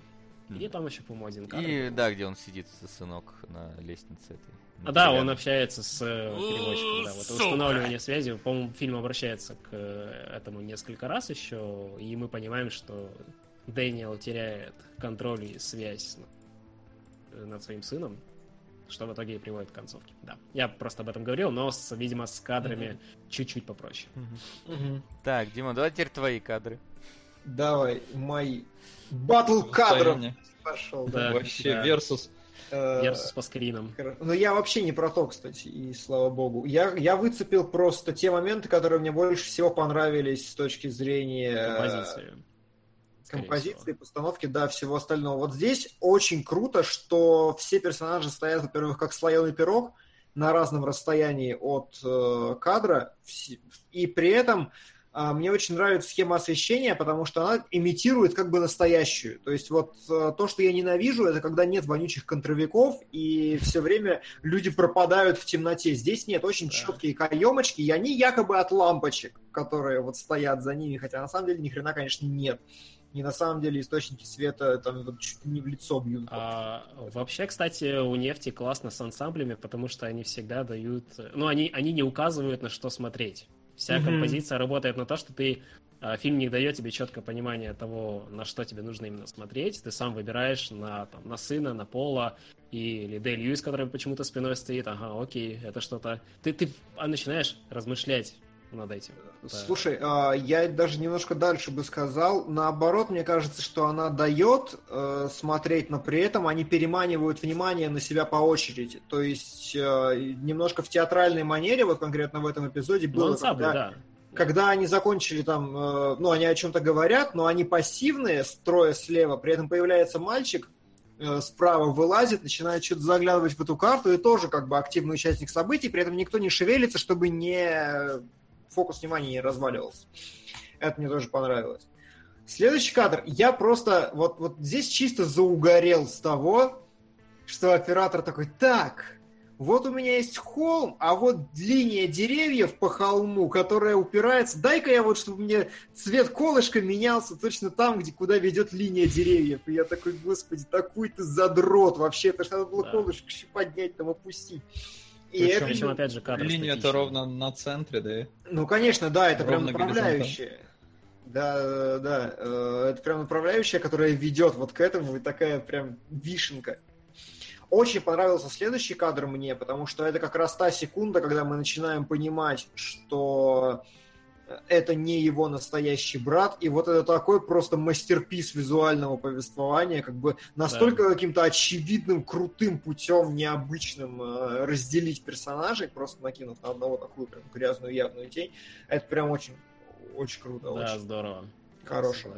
Я, я Следующее- прям забыл что-то про этот кадр. Прости, перебил, просто я Да. захотел о нем сказать, ты вот напомнил. Да, Да. он очень классный. согласен. А следующий кадр мне тоже Ну безумно там в церкви, понравился. кстати, извини, в церкви-то точно такой же был, когда Пол Дейна там ходит, но он в тени, строят его церковь, все там на солнце, Да-да-да. и он в тени такой. Слушай, а там склейка вообще жестче, я хотел ее показать, но не стал, потому что слишком долго не Где укладываемся. он этого дьявола вытаскивает. Не-не-не, вот в это, вот этот, там знаешь как, там просто, когда у них первая конфронтация объявлена, Дейл Льюис такой сидит, значит, на солнышке, покачивается в креслице, отгибается и такой через трубку, значит, смотрит в сторону этого, и камера делает э, наезжающее движение на Дейл Льюиса. А потом мы щелкаем э, на, значит, на этого Илая, и от движение меняется, мы уже отъезжаем, и он в тени. То есть один на солнышке и наезд, второй в тени и отъезд. И они как бы такие очень направленные. Вот этот кадр, который на экране, тоже меня прям восхитил с ног до головы, потому что это ж надо так вот сделать. А, нам только что объявили, что это вот пришли богатые дядьки, которых он послал в жопу в свое время, и он как бы молодец, у него все удалось, а они дураки. Но их много, они веселые, у них все хорошо, и они садятся за соседний стол. И вот как вам показать, что они, блин, достали его, что они его раздражают, что-то еще? Они взяли вот этот вот лист бумаги, который является их меню, и поставили его на передний план так, что он постоянно маячит перед Да. Дэй Льюисом, вот так вот ребит и туда-обратно, и просто это меня даже выбесило. Вот настолько изумительно передать вот это ощущение присутствия этих людей, У, что конфета. И последний, кажется, кадр, который я сделал. Э, Мне просто понравилось, опять же, что э, в очень теплых цветах, в очень теплом пом- помещении, как бы такой весь из себя особняк-особняк, э, сын его абсолютно холодный и народный и в голубых тонах сделан. Ну, вот подсвечен таким образом. И поэтому уже очевидно, что он не принадлежит этому дому, как бы за это Дель Льюис не боролся. И тут как бы разговаривать даже не о чем. И вот, э, вот само цветовое решение мне понравилось, и это было круто. Что в итоге и происходит, да. Сын в итоге покидает этот дом. Да. Актер Вот. реально глухой. Да. Вот так. Ну чё, э, чё по нефти?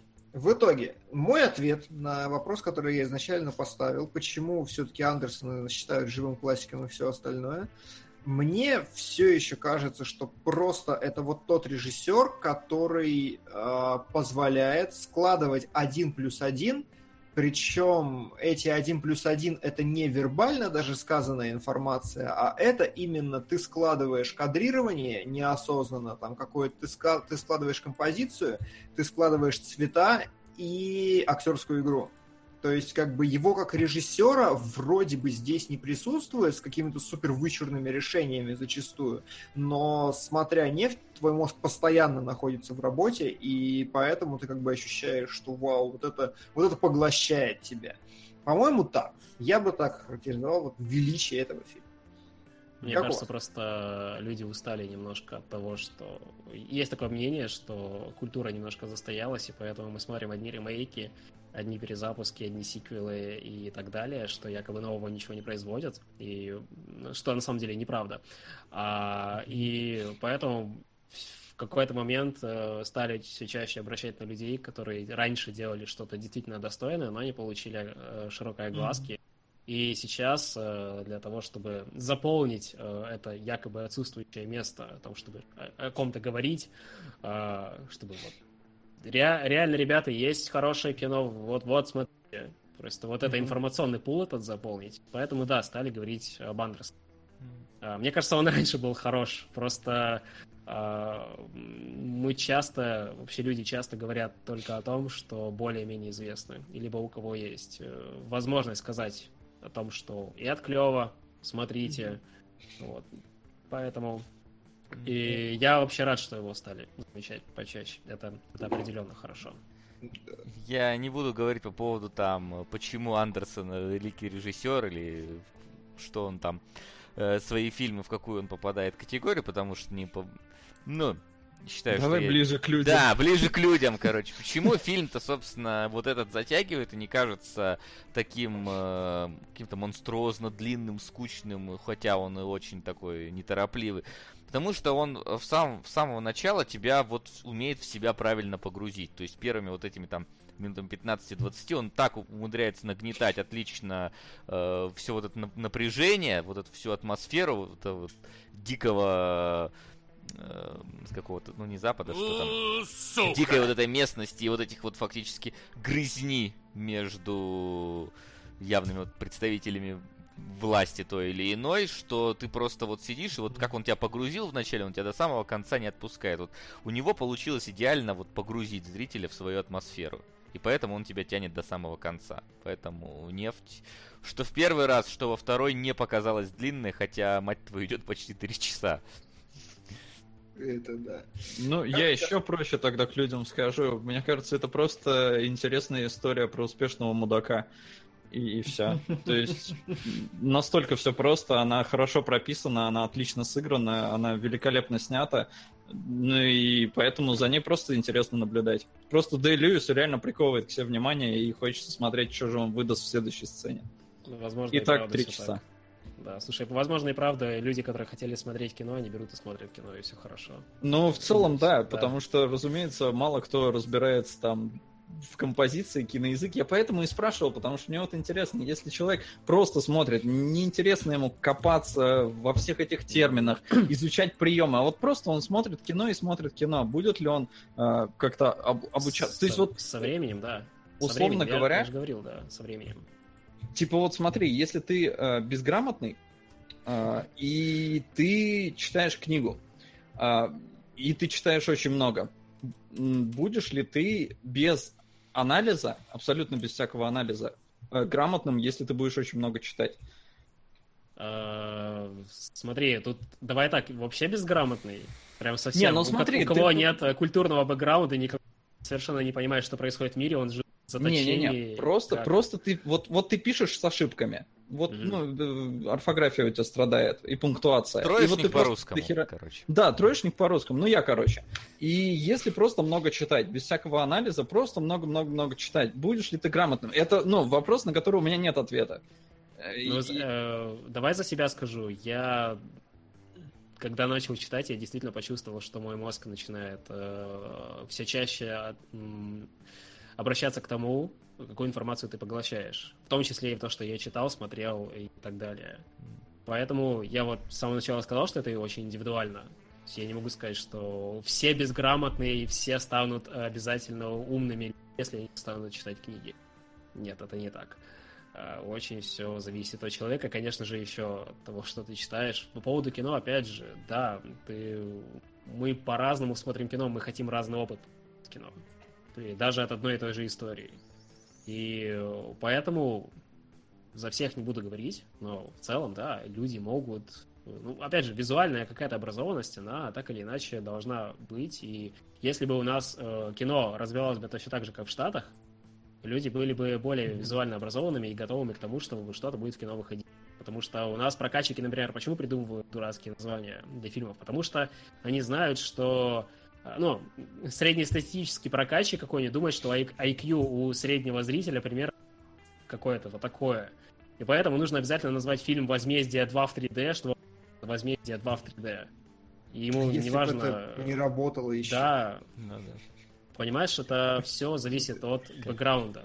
Как вот Си- Си- Сикарио 2 назвали. Сикарио 2. Убийца 2 против всех. И вот на такую трешню на DVD, название. говорю, вот выпускают обычно.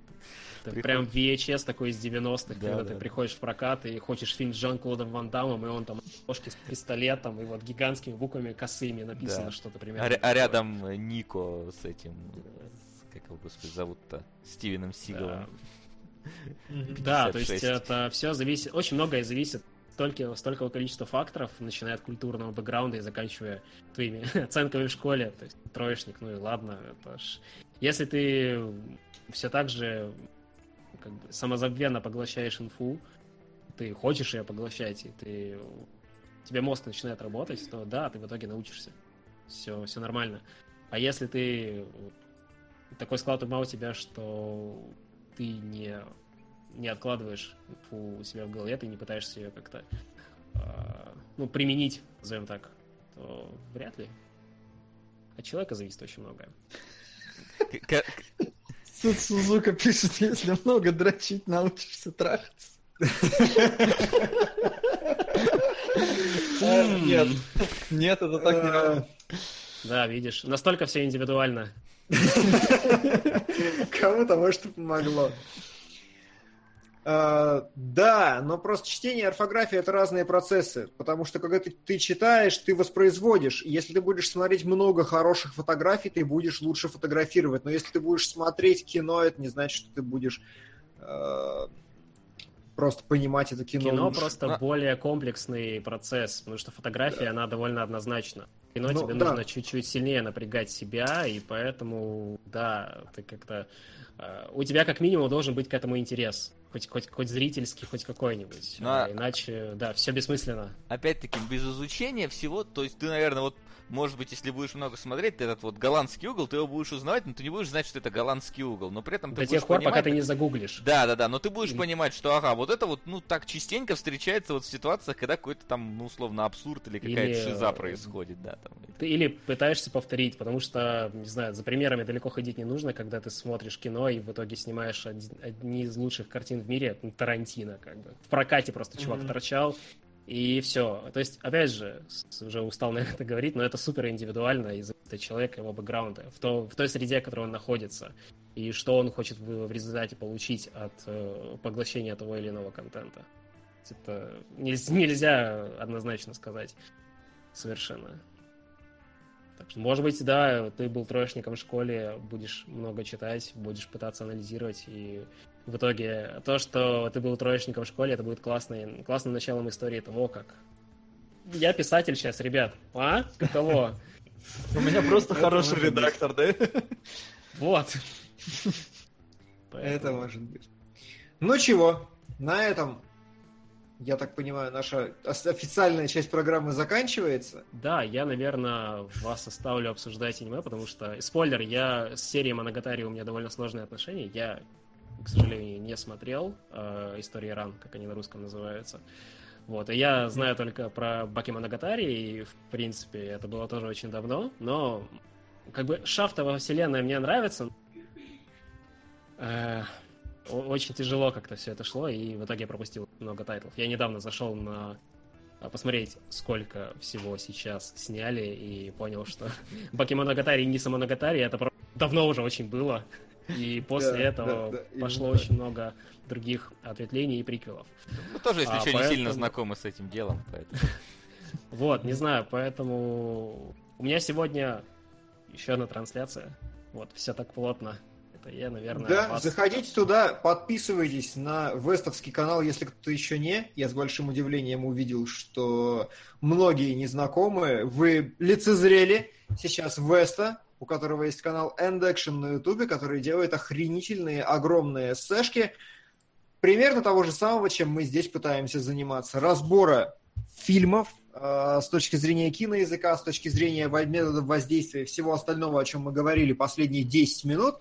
Если вы сами не можете в анализ, то смотрите его и будете уметь лучше Спасибо, всех. мне, мне приятно, что и смотрят, и, и рекламируют еще, да, я не против. А, вообще, спасибо, что, что позвали, мне приятно пообщаться, это было здорово. Да? Спасибо, Да. что пришел, Спасибо. было приятно.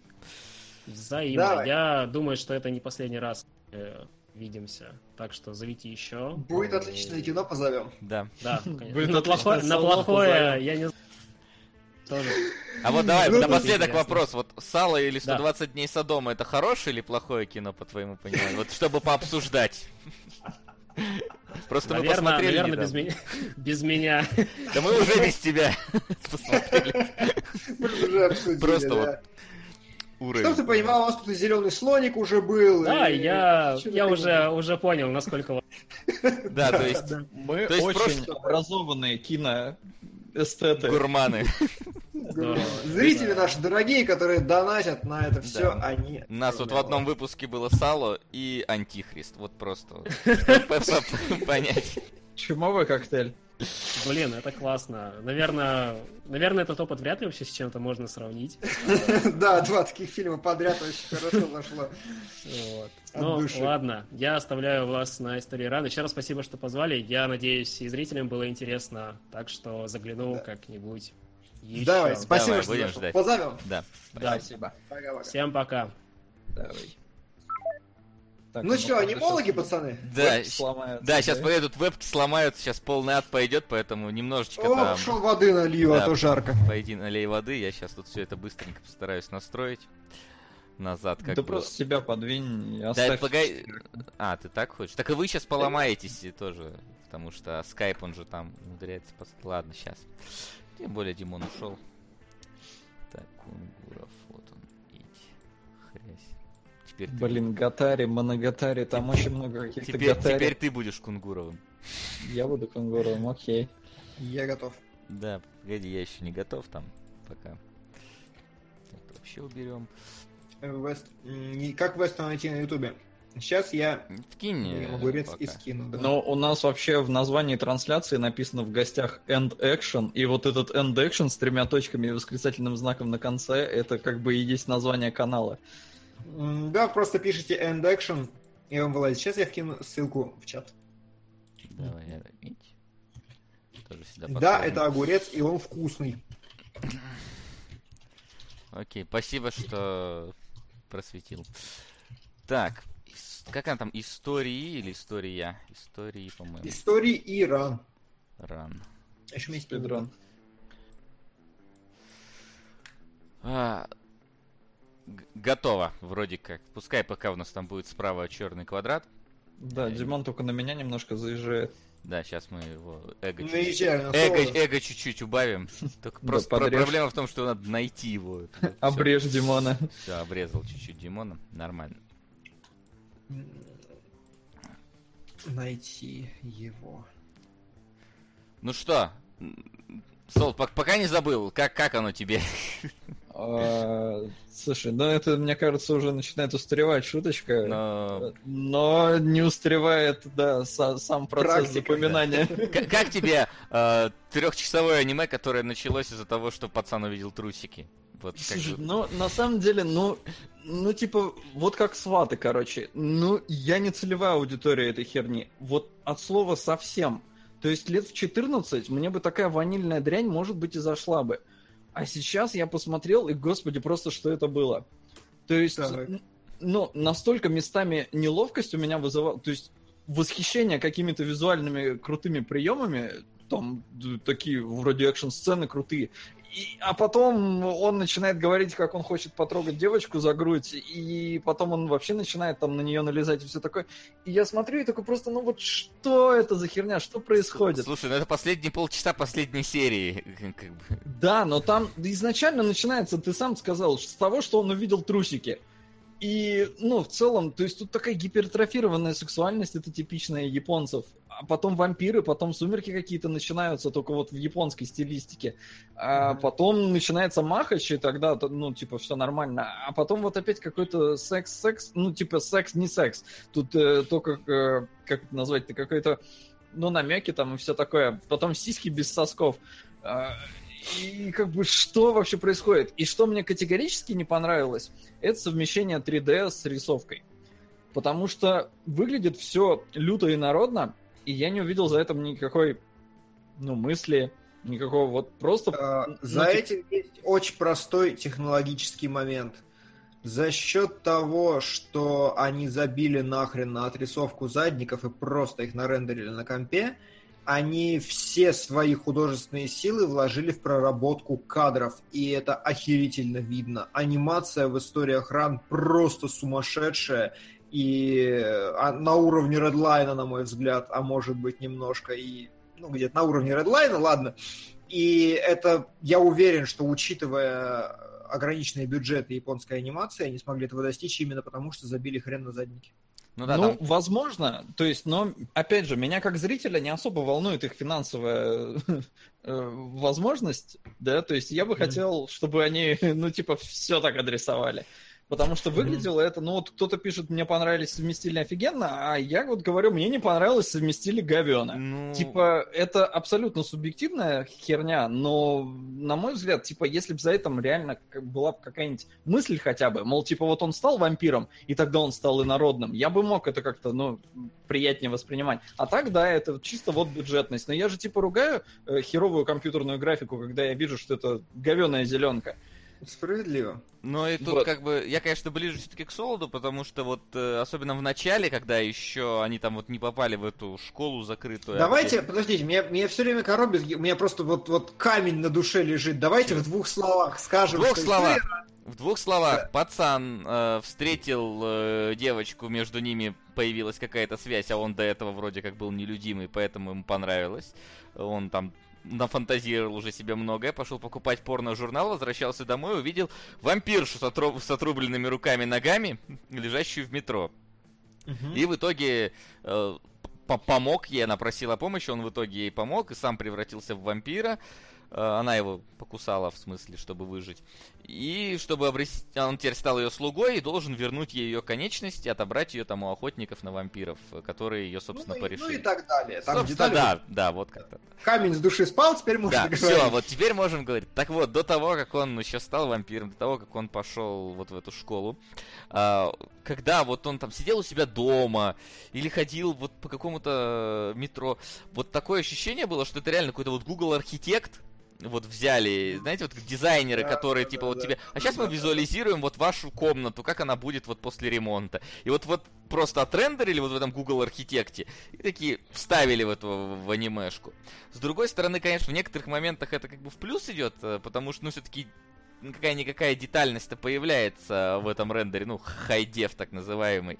И, но, если сравнивать, например, с прошлонедельным э, железобетоном, где город отрисовывали и где он был там этим главным героем, то вот железобетон, там город казался вот каким-то вот таким немножко неказистым, на куче там всего вот на, на, на- навалено, и вот какая-то такая картинка сверхнасыщенная. В истории охраны этот город казался наоборот, вот он казался таким вот прям стерильным, абсолютно, минималистично Да, да, да, стерильным. да. Э, И за это отражается ведь, в принципе, на... Прости, просто дополню эту же самую Да, мысль. дополни. Это отражается, в принципе, на истории, потому что здесь очень ограниченное Да. число персонажей. Нету никого даже на фоне, кто бы Я-. Я, бы сказал, мне вот что понравилось, что здесь фактически нету пересечения с реальным миром. Мы смотрим как вот на, Вообще, да. на эту вот борьбу сверхъестественных чуваков, как будто они где-то в изоляции находятся, как будто они в каком-то потустороннем измерении все это делают. Никого из реального, ну, кроме вот этой вот президентши, которая там с большими грудями ходит и трусы всем показывает. Вот никого больше как бы из людей-то мы как таковых не видим Мгм. в этой истории. Это вот э, мне понравилось, что какой-то вот отрешенность во всем этом месте. Я сперва хотел, ну, типа, а расскажите мне вообще, что за мир это, что происходит, как это вообще. А потом подумал, нафиг это не надо. История как бы не об этом, и тебе даже не будут это объяснять. Но моя проблема вот в том, что не будут это объяснять, это моя типичная проблема с тем, что я не понимаю границ магии, вот это потусторонней силы, всем происходящем.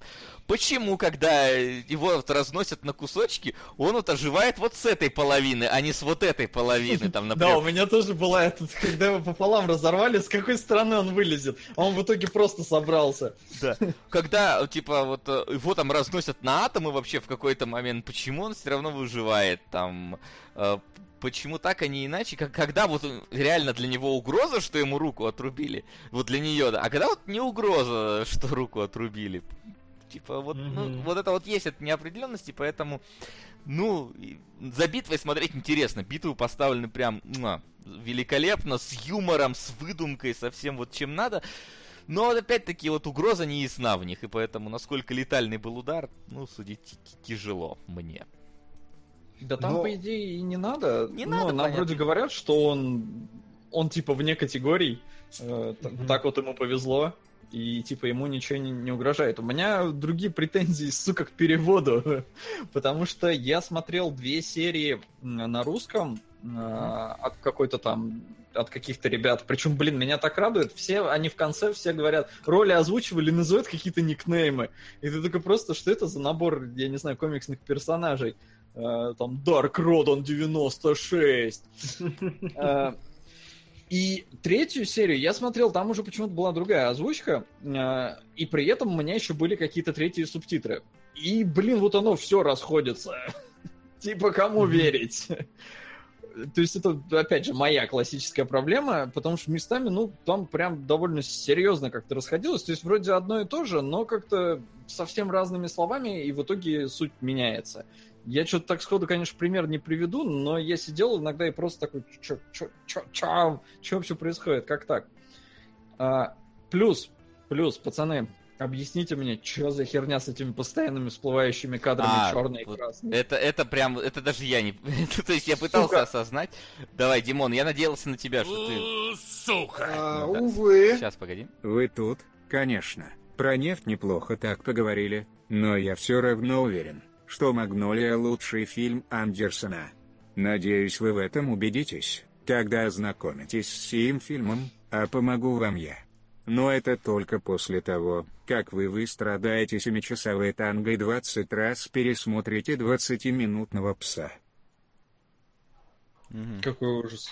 Звучит Ужас, как, как да, реальное но испытание. я Магнолию смотрел, но очень давно и очень не помню про нее всего, чего нужно помнить. Ре- реально, сатанинская танго 7 часов 30 минут длится. Я уже не люблю сатанинское танго. А, а оно приближается, чтобы ты понимал, оно на каком там, на шестом месте. Ну, я вижу, но я надеюсь, все-таки там на Леона. Нет, не сегодня, понятное дело, но оно ну, близится. ну, знаешь, это вот, это вот как, как, как бомба, которую под столик э, Хичкок положил. Да, и рано или поздно. Uh, ну да, по поводу Димон, объясняй, что за... Потому что у меня было ощущение, что, сука, меня вот программируют, кодируют на что-то, я не понял на что, потому что красный, черный, красный, черный. К сожалению, я не могу сказать. В какой-то момент меня осенило, и я понял, что э, эти надписи олицетворяют собой э, типа душевные состояния. То есть они подчеркивают какие-то эмоции, вещи. Это иногда прорывается, когда такое типа вопрос, эмоция, время, акценты и... Это да. И, и я а для себя... Красный?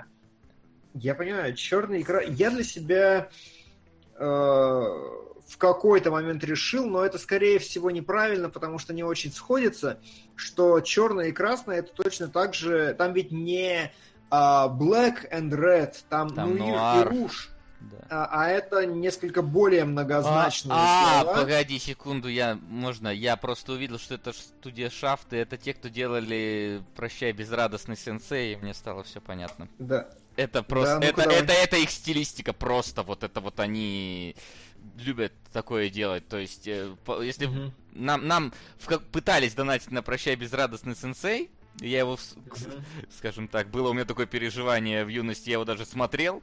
И вот там mm-hmm. тоже, там рандомные фразы могут выскочить просто на экране. А, вот они там использовали какой-то, знаешь, вот, вот делают всякие коллажи, клипы, когда на место, например, какого-то актера в сценке ставят чье-то лицо, и вот оно просто там вот стречится. Вот там они постоянно какого-то мужика вставляли, просто вот он у них был текстурой, вот это лицо этого мужика. Это, это, это просто, вот это, это стилистика у них такая, это, я так понимаю... подсказывают, что вообще-то вот то, что они вставляют на протяжении диалогов блинком вот эти кадры, ага. Э, в полном сериале «Здравствуйте, история Иран» — это приквел, выпущенный сильно позже. Mm-hmm. В полном сериале э, так вставляли мысли героев, не влезающие в хронометраж, э, чтобы это было быстрее, читаемее и вот так. Ну, то есть усложняли, обогащали ситуацию. А конкретно здесь этот прием реюзается, но при этом как бы без содержательной... Ну вот да, да, да, то есть это чисто Было такое ощущение, что типа, э, ребят, вот знаете, бывает такой клевый переход и вот здесь да. вот типа черный экран, красный экран, вот. черный экран, красный экран. Не знаю, реально. Just Go, Just Go Noob пишет, что спустя 7 сезонов сериала они э, сделали этот приквел, и стоп-кадры это все уже знакомо, и всем уже, все уже привыкли, поэтому всем уже насрать, кто сериал смотрит. Они как бы такие, да, мы знаем. И они не искали в этом ничего такого. Ну, да. Ну, вообще здесь такое вот иногда они... бывает, вот как будто... Э вот какую-то вещь вот надо, они вставили просто по, по приколу, я не знаю. То есть э, самая для меня такая неожиданная, и что не сыграла потом, это когда они вот вначале там с девчонкой общаются, общаются, там есть звук, как машина куда-то врезается, а потом Мгм. парень идет, и мимо просто машина перевернутая идет, и это вообще никак потом не играет, эта машина нигде не участвует. Просто, ну, вот авария случилась на фоне разговора. Не, я да. так понял, что, э, во-первых, это показать, что чувак тоже засмотрелся на девочку. Вот. А во-вторых, э, это показ- показали персонажа очень классно, потому что он, когда пообщался с ней, он идет такой довольный, и ему насрать, что рядом разбитая машина. То есть, ну, мне, мне показалось Ну, это это так. да, это неплохо. А вот нам Паша Иванов дает самое лучшее вообще определение, которое только можно дать, на мой взгляд. Он говорит, там, черный араги, белый хинигава, красный кишот. А, расстановка акцентов и знаков препинания. Вот реально знаки препинания, вот эти всплывающие таблички, это лучшее описание, которое я вообще слышал. Э, Потому что реально, а, когда разговаривают два персонажа, но при этом тебе подбрасывают красный-красный, ты понимаешь, кто ведет диалог в данной ситуации. Когда... Это, по-моему, все понятно. Ну, Из всяких вот этих кадров. Ну, не, ну, Солод, ну, и без них понятно, а вот с ними еще лучше. Ну, то есть, как бы, э, давайте сокращать Нет, не лучше, потому что средства. я сидел и, и не, не понимал, что происходит. Ну, то есть, зачем это? Вот кто сериал смотрит, им может и понятно, но опять же, они написали, им понятно. Объясните мне, что понятно-то? Не, ну, в э, имеется в виду, что это очень привычный прием, который всегда использовался нормально, а здесь он уперся в нуир почему-то. А, потому что оригинал это книга, это ладно. Машина это гэг, нам поясняют, что действительно это была шуточка, что водитель машины тоже засмотрелся, поэтому как бы кет. Но вот шуточка, первая шуточка, на которой меня пробило, случилась, по-моему, на... Когда она была? На середине второй серии, вот где Кубрика они начали включать просто. А, я не понял. С трусами. Пока, покажи мне трусы. И она начинает поднимать, и начинается вот эта космическая одиссея, А, когда да, да, планета... да, Да, да, да. Во- во- вот этот- пробил, конечно. как говорил Заратустра, да, и там планет, это очень смешно. Но в целом, э, знаете, что интересно? Что это приквел после семи сезонов сериала, и вот вопрос, ощущается ли он как самостоятельная история, призывает ли вас э, он смотреть сериал, после этого. И, в принципе, ну, как бы, а, ну, вот вы посмотрели, и вынесли ли вы из этого что-нибудь, понравилось, вам не понравилось, и вообще. Смотри, я пытался сериал в свое время смотреть, но что-то дальше вторых двух серий не ушел. Тогда там было про какого-то краба, который похищал вес или что-то такое. Там как-то первая серия начиналась. Это Бабака так Гарри вот это. Да, А, я очень давно хочу посмотреть. Да, вот здесь сейчас, когда начинаешь смотреть, вот проблема в том, что ты мне сказал, что есть сериал, я как бы не знал, что история Ран как-то с ним связана. Но ты сказал, что Ага. вот есть вот этот вот э, Мат- Матабамбаргадари, вот. Да, да. И я такой, типа, блин, сейчас, наверное, вот, вот этот персонаж, наверное, он кто-то. Вот эта вот девчонка, наверное, кто-то. И первые, не знаю, вот половину первого се- серии действительно такое ощущение, что вот я как будто чего-то не знаю про этот мир. Вот какая-то Да, вампирша а меня появилась. Не, а вот у меня прям вот, поскольку я знаю, что есть сериал, у меня прям было ощущение, что как будто вот что-то вот это вот все уже знают. Вот, ну, создавалось такое ощущение, что вот история как будто бы начинается с какого-то вот э, куска. У меня создалось. Но вот уже после его превращения я такой как-то оп-оп, и все стало понятно, что э, нету ничего перед. Просто смотри на Мгм. этих персонажей, просто смотри на то, что Мгм. здесь происходит, тебе все объясняют. Первая серия это вообще огромная, просто, наверное, большая экспозиция для всего вот этого, что есть вот там какие-то охотники на вампиров, что есть вампиры, что есть вот это все. И чтобы во второй, потому что экшона в первой серии как такового вообще нету никакого. То есть там, Ну, как бы, да, там да, просто да. тебе Ну спокойно как объясняют, нету? Но видишь, опять же, я не могу сказать, что это нет экшона, потому что момент его вот этой встречи с вампиршей, когда он спускается, господи, это лучшее мое аниме-переживание со времен Редлайна вообще. Нас как бы, да хер с ним с экшоном, это просто невероятно поставленная сцена. Вы не кончили от, от нее, нет? Ну, мне, мне понравилось, как они там, э, знаешь, вот эту свою рисовку, э, в нужные моменты они ее прям деградируют. Вот до, до, Да, до да, нужного да. уровня, чтобы передать, не знаю, вот эмоцию персонажа. То есть он все время нарисован хорошо, а когда он начал убегать, там реально рисовка просто вот как будто вот быстро-быстро надо начертить, то есть в спешке сделано. Да, да, да. И это динамику сцены, конечно, добавляет изрядно. Вот, э, да, я почему дико заугорел. Э, Забегая вперед, э, я от истории ран в колоссальном восторге вообще по всем фронтам, потому что очень видно, что именно сконцентрировавшись на именно рисовке, игнорируя вот задники и все остальное, у них было очень много кадров, поэтому все движения я как бы знал и чувствовал, что они прям продуманные, проделанные, и там вот столько кадров в секунду, сколько нужно каждый раз, и это очень здорово. И когда самое главное, что меня больше всего поразило, и почему я очень теперь хочу посмотреть основной сериал, если он хоть сколько-то похож на это, что они сука. клали болт на э, какой-то, знаешь, типа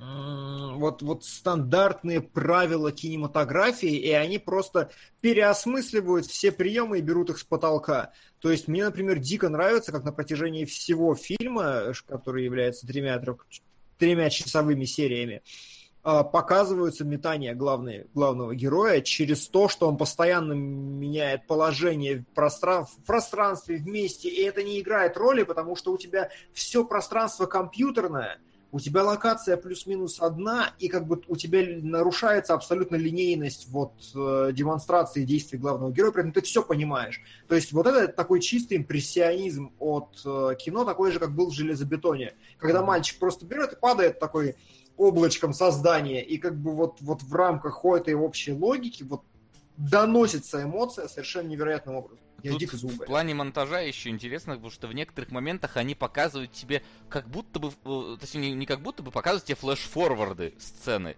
То есть сцена идет, потом тебе показывают как будто бы что будет дальше, а потом ты возвращаешься на тот момент, где ты перед тем, как ты прыгнул на то, что будет дальше. То есть, там, например, Это, я так понимаю, какие-то, знаешь, такие просчитывания им головой, вот вариантов, то есть как он себе это воображает, будет, потом откатывается обратно. да, но оно же все равно случается всегда, по-моему. Я- Да, То есть там ну, не то может- чтобы просчет какой-то, что он Нет, несколько ну вариантов. за сиськи он ее в итоге не трогал. Ну, это была фантазия. Это- этот элемент был фантазии. А вот остальные, там, вот когда они, например, вдвоем там на этом поле Васильков сидят, и хоп, следующий кадр, а- она убегает, он за ней бежит, а потом хоп, следующий, они опять сидят, это они только через там минуты две убегут э, в это вот.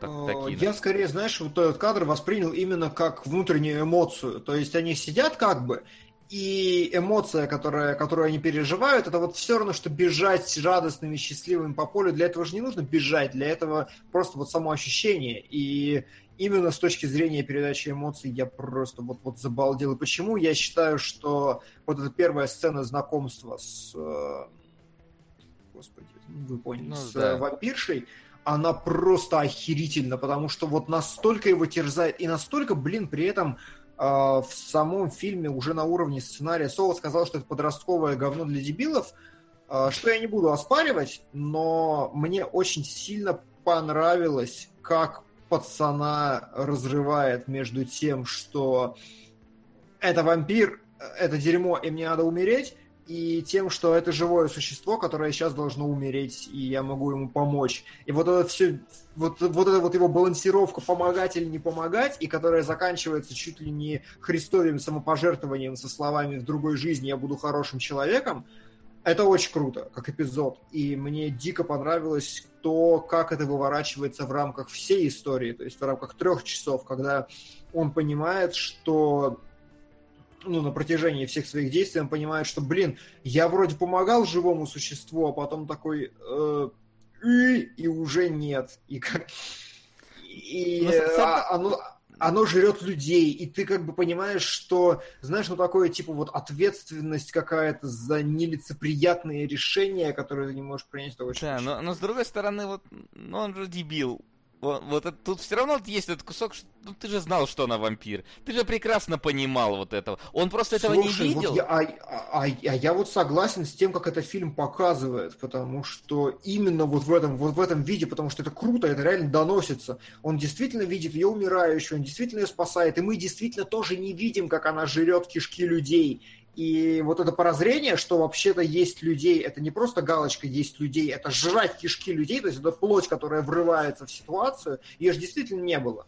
Я прекрасно понимаю, о чем здесь речь. Не, о чем речь понятно, но как бы все равно просто, понимаешь, вот если бы мы до этого не знали вот как-то о существовании вампиров, условно говоря, да, а, вот этого всего, то, наверное, бы оно бы сработало, а поскольку ты, ну, тебе изначально говорят, что это вампир, и ты уже прекрасно понимаешь, вампир это уже нечто, а, скажем так, отрицательное.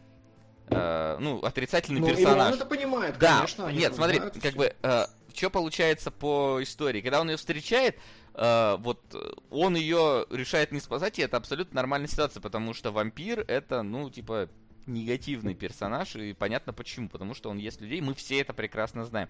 Потом, mm-hmm. вот что мне понравилось, э, что вообще-то весь там по, последующая половина первой серии, вторая серия, нам показывает, что вообще, типа, нам показывают вампиров, как будто это положительные персонажи. И mm-hmm. забавно вот это, ну, переворачивают с ног на голову. Что хорошие ребята становятся антагонистами. Да, да, да, что хорошие ребята становятся антагонистами. Вот это, вот это прикольный момент.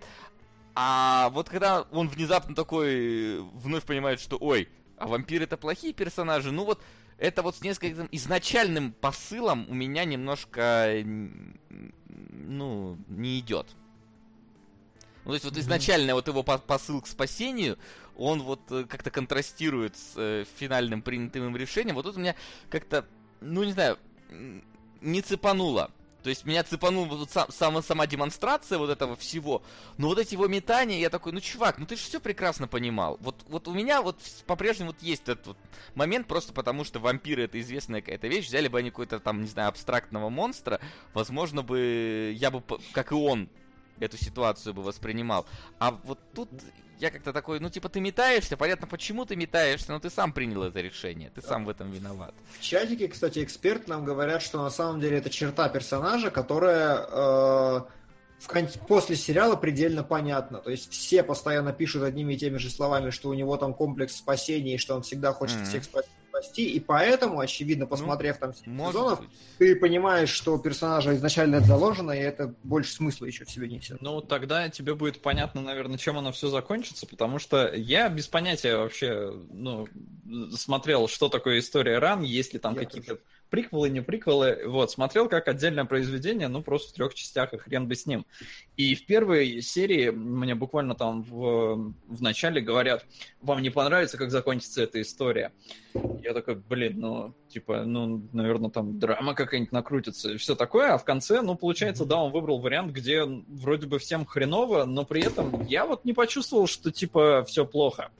Потому что как-то ну, не знаю, вы все живы остались, ну, да, да, у вас там какая-то странная... Пацан остался с девушкой, вампирша даже не умерла, но никому не причинит вреда. Ну, надо ходить к ней там, отмечаться, как э, в ментовке, если тебя ну, да. под залог, ну, есть... типа...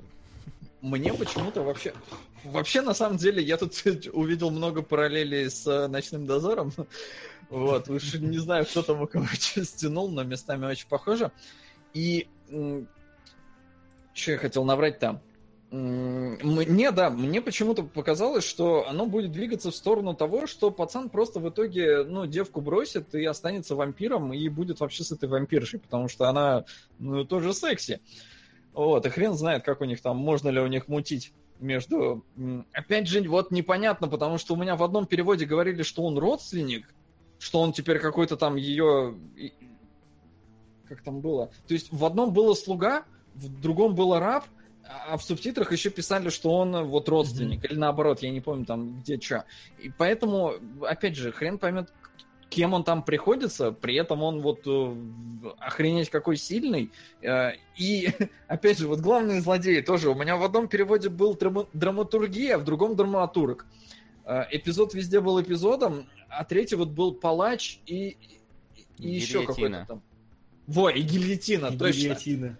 Ага. И как бы Кому верить? Что происходит? Ну, не, ну тут так как бы можно слышать. Они их произносят, как минимум, ну, на английском произносят. Не, а я смотрел uh, voiceover на японский, поэтому... Ну, не, они на японском произносят имена на а, английском. Ну, То есть он прям типа гильотину. Вот там, там, там ля-ля, тополя, гильотину. Вот это там. И там, ну, написано вроде как оно. Но это, да, перевод-то дело такой. Мне знаешь еще что вот э, в итоге-то могу сказать? Вот мы посмотрели нефть, да, которая почти 3 часа идет. Мы посмотрели истории Иран. Ну вот mm-hmm. нефть, она прям нормально заходит 3 часа, сидишь и не отрываешься. А вот история Иран, вот честно, мне вот в какой-то момент стало прям вот э, тяжко смотреть вот это вот подряд. То есть вот оно, вот, вот у него как-то вторая часть хорошая, а вот первая и третья, они вот какие-то немножко заторможены, а. и на фоне второй они поэтому вот вызывают какой-то провисон. Слушай, а знаешь, почему мне кажется? Потому что это максимально вообще неправильно смотреть... Э, три подряд? Вот, три подряд, да, потому что композиция ломается. То есть нефть, у нее четкая структура, она продумана от начала до конца, а здесь серии все-таки законченные. То есть я вот ты смотришь серию, у тебя ощущение, что ты посмотрел уже два часа. Потому что много всего на происходило, была завязка, начало, развитие, кульминация, все-все-все, вот и оно закончилось, и вот начинается второе, и ты как бы начинаешь смотреть заново второй цикл, и ты уже подуставший, потому что одна история или часть истории арка для тебя закрылась. И когда ты смотришь три часа вот этого, ты вваливаешься очень много. Я Мадоку также смотрел полнометражными фильмами, вот такими плотником, и это очень чувствуется, что очень тяжело именно за счет того, что изначально структура не рассчитана на то, чтобы рассказывать в такой... Блин, да мне по серии тяжело было, я типа каждые полчаса на паузу ставил. Ну тогда не знаю, ну может потому что визуал или все остальное, вот это вот. Да нет, просто история, история такая, какая-то, ну, типа, подростково-ванильная, не знаю, вот вообще не цепануло. То есть все вот эти его, извините за выражение, ну ладно, не буду ругаться, вагина страдания вот эти его, uh-huh. ну типа они вообще никак не цепляют. Поэтому... Ну, вообще, кстати, многие пишут, что это фан-сервис, потому что в конце мы приходим к, я так понимаю, первой серии сериала, к раскладу, который существует, и, насколько я понимаю, это типа секретные документы, и никто не знал, как к этому пришли в конце концов. Если я правильно понимаю, поправьте меня. И поэтому тебе было неинтересно, потому что ты. Потому что мультфильм рассчитан на тех, кто любит и знает этих персонажей. Но он мало того, что на них рассчитан, так мне кажется, ну я сразу сказал, я не целевая аудитория, но еще и потому, что мне кажется, я вырос из такого. Я, mm-hmm. я реально слишком стар для этого дерьма. То есть, блин, мне в целом непонятно, что девчонка нашла в этом парне, если она вся такая клевая. Несмотря на то, что она там эгоистка какая-то и все такое, но типа такие ну... девчонки не засматриваются на таких парней, уж поверьте мне, я знаю. Не, погоди, Сот, в аниме засматриваются, то есть по закону... А вот в аниме, я понимаю, да, у меня просто... Я местами вижу, как вот либидо автора просто вываливается на меня, выливается просто литрами. При этом Слушай, ну такое вот, ощущение, что же, у чувака в жизни, ну, в половой проблемы какие-то. Ну, а вот опять же, э, выливали, выливается ли это либидо, потому что я так понял, что это просто классическая японская разрядка. Ну, вот в этот раз они выбрали ее, ну, вот такой вот э, э, э этичной, хинтайной и так далее. Но, тем не менее, ритмически это просто разрядка. Она идет как раз после напряженных эпизодов, и она очень похожа на то, как, как японцы всегда начинают дурачиться после серьезных разговоров. Ну, возможно, но у меня просто местами это еще и фейспалм вызывало. Типа, когда он трусики у него взял, такой, все, я тебе их не отдам. Ну, и там чуть ли не занюхал. Не, ну это вообще классика. Сука. Я ржал.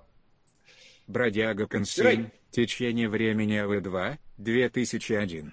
Реквестерую на эфир Солода, так как пора ему уже оглянуть что-нибудь нормальное из аниме, с претензией на взрослость. Парень реально старался в последнее время, надо его поощрить. Видит Бог, он не заслужил всего этого. Раньше, может, но не сейчас. Спасибо большое. Спасибо, Сирай. Очень точно, смотри, он подобрал специально тебя и тебе посвятил. Да, ну и, кстати, бродяг КНСИОВ 2 довольно высоко у нас. Да, ну, значит, скоро будет. Но он просил их, по-моему, не это, не разделять. Не, ну, они, они, ну, хотя сейчас они уже сильно разделены, потому что у первой 5600, у, друг, у второй 7. Очень странно будет встретить сперва вторую, потом первую, но все в ваших руках, ребят. Вот. О, ч- о, чем да. мы, о чем мы там врали до этого момента? А, мы вра- обсуждали, вот это, является ли это порнуха вытекающим либидо автора, или а. это японская разрядка, которая выполнена в фан-сервисном вот этом духе, который для... То есть сомневаюсь, что это либидо автора, просто потому что ну, либо у них у всех такое либидо, потому что это в каждом втором да. аниме такое есть. Здесь просто очень э, такой яркий контраст вот этого всего, потому что обычно, ну, ну, до всяких, э, как сказать, до всяких э, кишок не доходит дело, поэтому, когда у тебя вот в одной сцене кишки, а в другой сиськи э, и трусы, это, ну, такой очень интересный э, прыжок от одного к другому. А такое, ну, правда, такое было еще в нескольких других анимешек, которые можно вспомнить, например, в эльфийской песне было похожее что-то.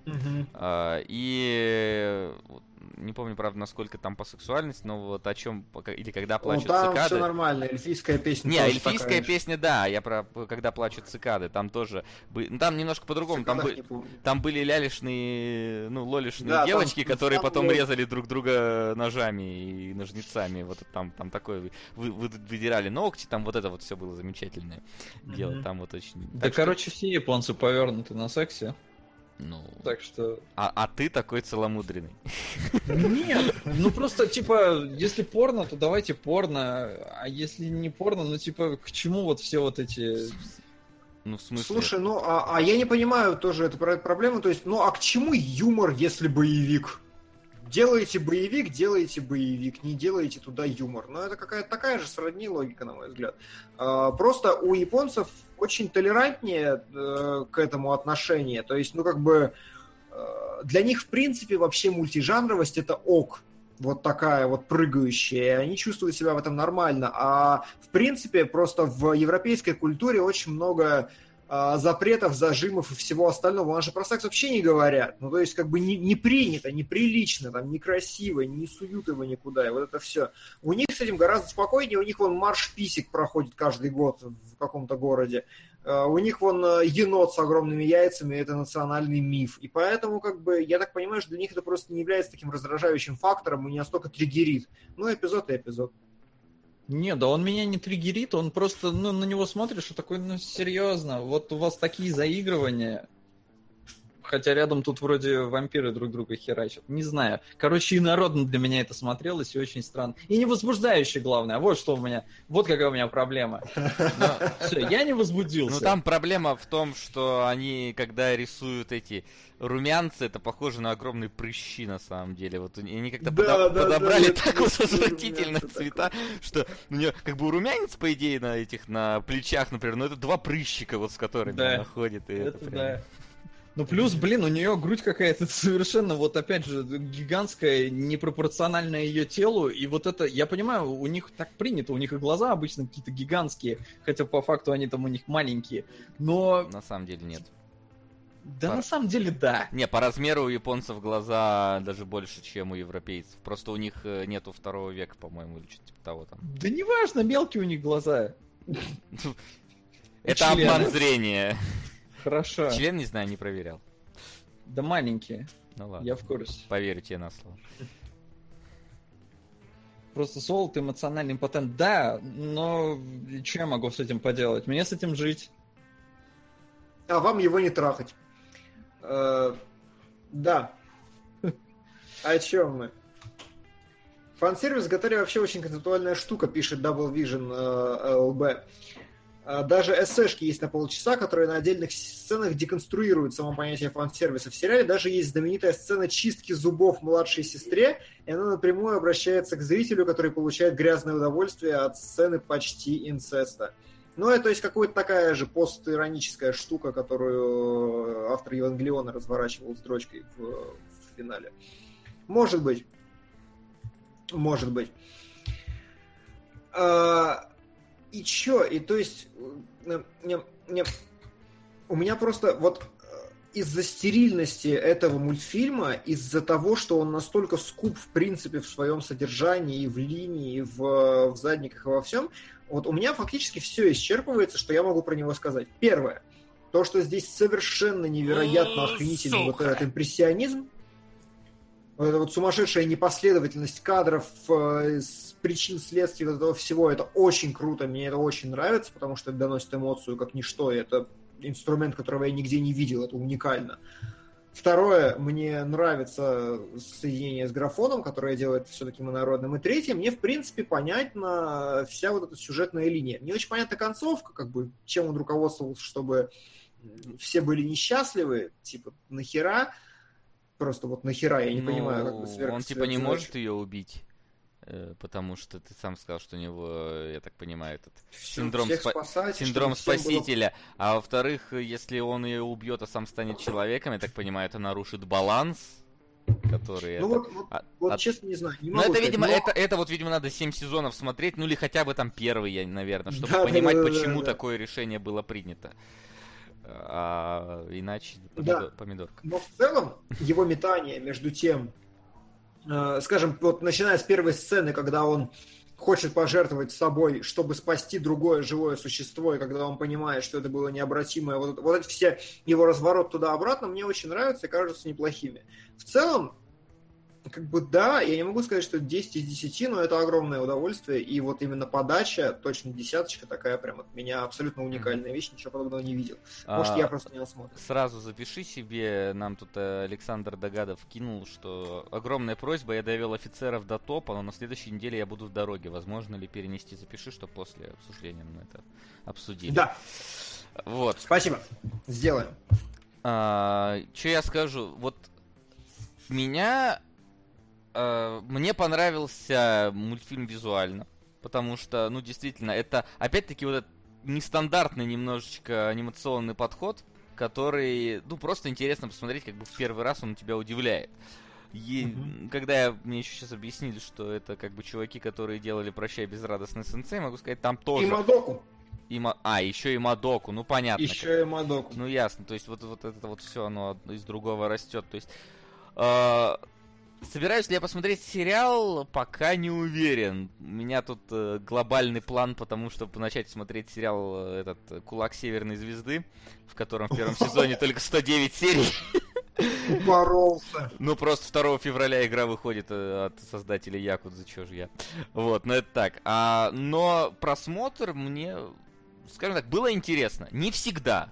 Не всегда мне было интересно, были какие-то моменты про Весона чисто для меня, но как минимум э, вот были очень мощные сцены, были прикольные боевые эпизоды и ну и, и были трусы, собственно, чё, чё, собственно. Эй, были трусы. Да, вот. так.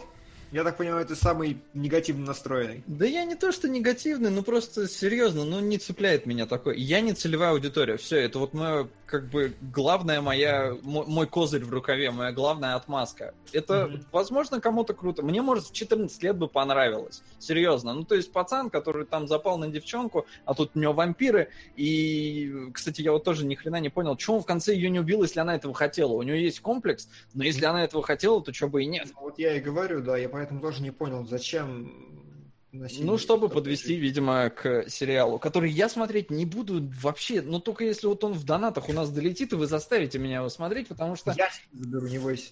Да, А Оскар, если будут не- писать на солода, на солода, на Ну, солода? серьезно, вот не понимаю, просто что меня должно в нем цеплять, я слишком стар для этого дерьма. Я прям вот такой старый, вообще ворчивый скупердей, мне вот нефть отлично. Вот это про, про мудака мне интересно. Р- Роберто Пакан пишет, что у тебя каждый раз э, киноложеская бинго выбивается по, Солодилову.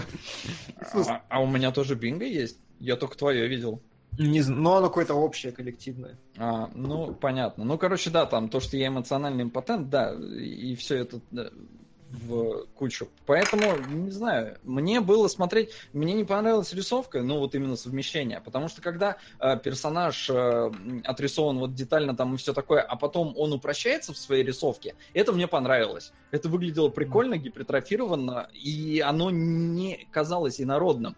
Несмотря на то, что а, она упрощалась, но не превращалась в другую вообще форму. То есть не в 3D рендер. Это все еще было Мгм. нарисовано. Поэтому это выглядело круто. А, бои понравились, да. То есть там с выдумкой все в порядке. Но вот общая история не цепанула от слова совсем. Это реально японские сумерки. Э, А меня и американские не цепанули. Так что, не знаю, я бы не стал ничего смотреть дальше. А, кстати. Double Vision нам поясняет, что в итоге зачем это все дерьмо нам нужно было? Потому что э, ключевой момент это потеря человечности, о которой раскрывается в сериале. Кисшот обрекли на жизнь, что раскрывается в сериале, а Араги не может пойти на убийство, что сраляет в сериале. Ну, то есть фан-сервис на фан-сервисе и фан-сервисом погоняет, но я со стороны человека, который не смотрел, не в курсе вообще, исключая самый-самый финал, абсолютно доволен историей. Мне она показалась законченной, сбалансированной, взвешенной и доступной. В этом смысле молодцы. Ну и молодцы, что молодцы. Ну и молодцы, что молодцы. И крути барабан. Отлично, сейчас отправлюсь его крутить. Вопросы? Я не знаю, правда, остались ли у нас вопросы, которые... Вопросов э, нету. Ну, то есть, есть, я сейчас расковыряю один, по-моему, какой-то. Но Да. гораздо важнее то, что миссия невыполнима на следующей А, неделе, сле- пацаны. на- на следующий? 23 и 26. А, так это не следующий. 26 через неделю. Через неделю. Вот я и говорю, он, он в мире уже премьернулся просто, и я такой весь... Да. а, Не, он не премьернулся, там, по-моему, предпоказы были, поэтому есть у этих, у критиков. Ну я прям так чешусь. Ну, то есть миссия невыполнима это моя любимая вообще, наверное, франшиза из всех. Я обожаю Хера, чё она у нас так... Сука, у нас вообще десятого только. Блин, вообще тормозим. Да, А, да, друзья, а, кадры, гифки, типа, ну, А еще я ошибся, оказывается, не в феврале, а в октябре выходит игра, но неважно. Значит, больше смотреть придется. 159 серий посмотреть до октября. Пф. Челлендж Да. для Патреона просто. Так что мы Да. в итоге про офицеров-то будем думать, ребят? Может, у нас какой-нибудь... офицеров человек просил перенести. Не, это понятно. То есть мы берем типа Леона и обитателей холмов, а офицеров э, стопорим. Просто тогда Да. С офицерами вместе у нас будет андалузский пес, который короткий. А, ну, если так чисто смотреть. А сатанинская танго 7 часов. Поэтому если брать А три... нам нужно не разделять станинское танго Да. до узкого пса, Так. поэтому пойдут любимые. Друзья донатеры, делайте все понятнее, пожалуйста. Да. Вы как-то балансируйте, чтобы там топ выстраивался как вам надо. Есть такое. Но э, в таком случае, да, в таком случае на- пока что, пока вот у нас еще вопросы идут, на следующей неделе у нас э, тогда будет Леон и обитатели холмов, офицеры через неделю, э, если Да. так, так уж просит. э, Слушайте, а чё, на что в кино-то в итоге, если не на Они, миссию? они на, Да ни на что, она- там на ни- ни там хрена вообще, вообще. Там, по-моему, сейчас я У посмотрю. нас просто эквалайзер второй, но я и первый не А что смотрел. это такое вообще? Это великий уравнитель. Дензел Вашингтон А, убивает людей, эквилайзер. Я подумал, в смысле, хороший. знаешь, типа про музон, эквилайзер. тут. Ну, я когда первый фильм выходил, тоже думал, что там про диджея Дензела Вашингтона. Да. Ну вот э, Но есть вот какой-то клуб миллиардеров, э, что забавно, там вот значится Кевин Спейси. Мне вот интересно, замазали его или нет там в итоге. Нет, нет, там, по-моему, его давно уже довольно сняли и сказали, что выпустят с ним. Мгм. Потому что вроде бы оно еще было снято до всех скандалов. А, а так поэтому- можно, да, тогда можно. Если всё. А, а, а погоди, а все деньги мира разве не до всех скандалов? Ну там просто. Да, да, все деньги мира там пофигу было. Ну там, типа, это принципиально было для Скотта, да, это Шон снимал. Ну да, ему просто Ну. хотелось мужика этого взять, поэтому он типа Ну да, а подстроился. тут повод подвернулся. А вот тут я смотрю, еще выходит какое-то паранормальное, непонятное.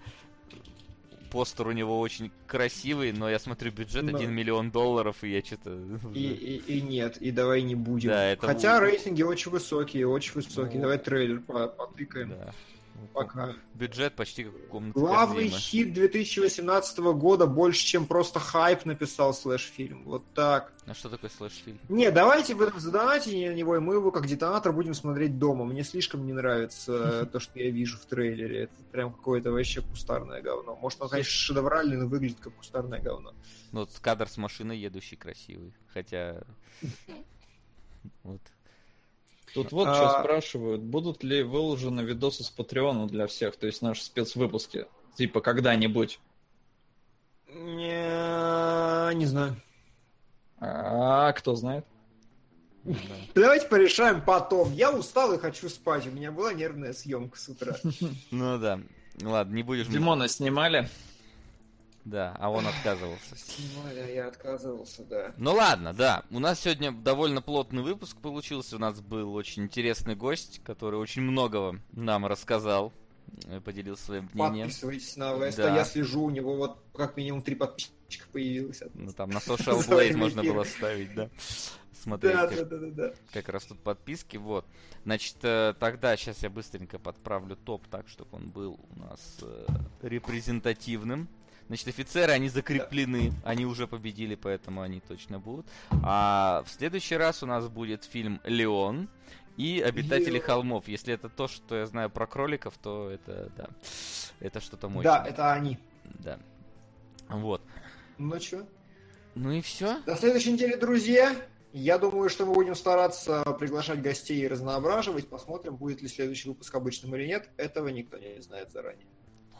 Тайна. Тай- тайна и все такое. Да, спасибо, что пришли, спасибо, что смотрели. До скорой встречи, ребят, через неделю. Пока. Пока-пока. Кинологии.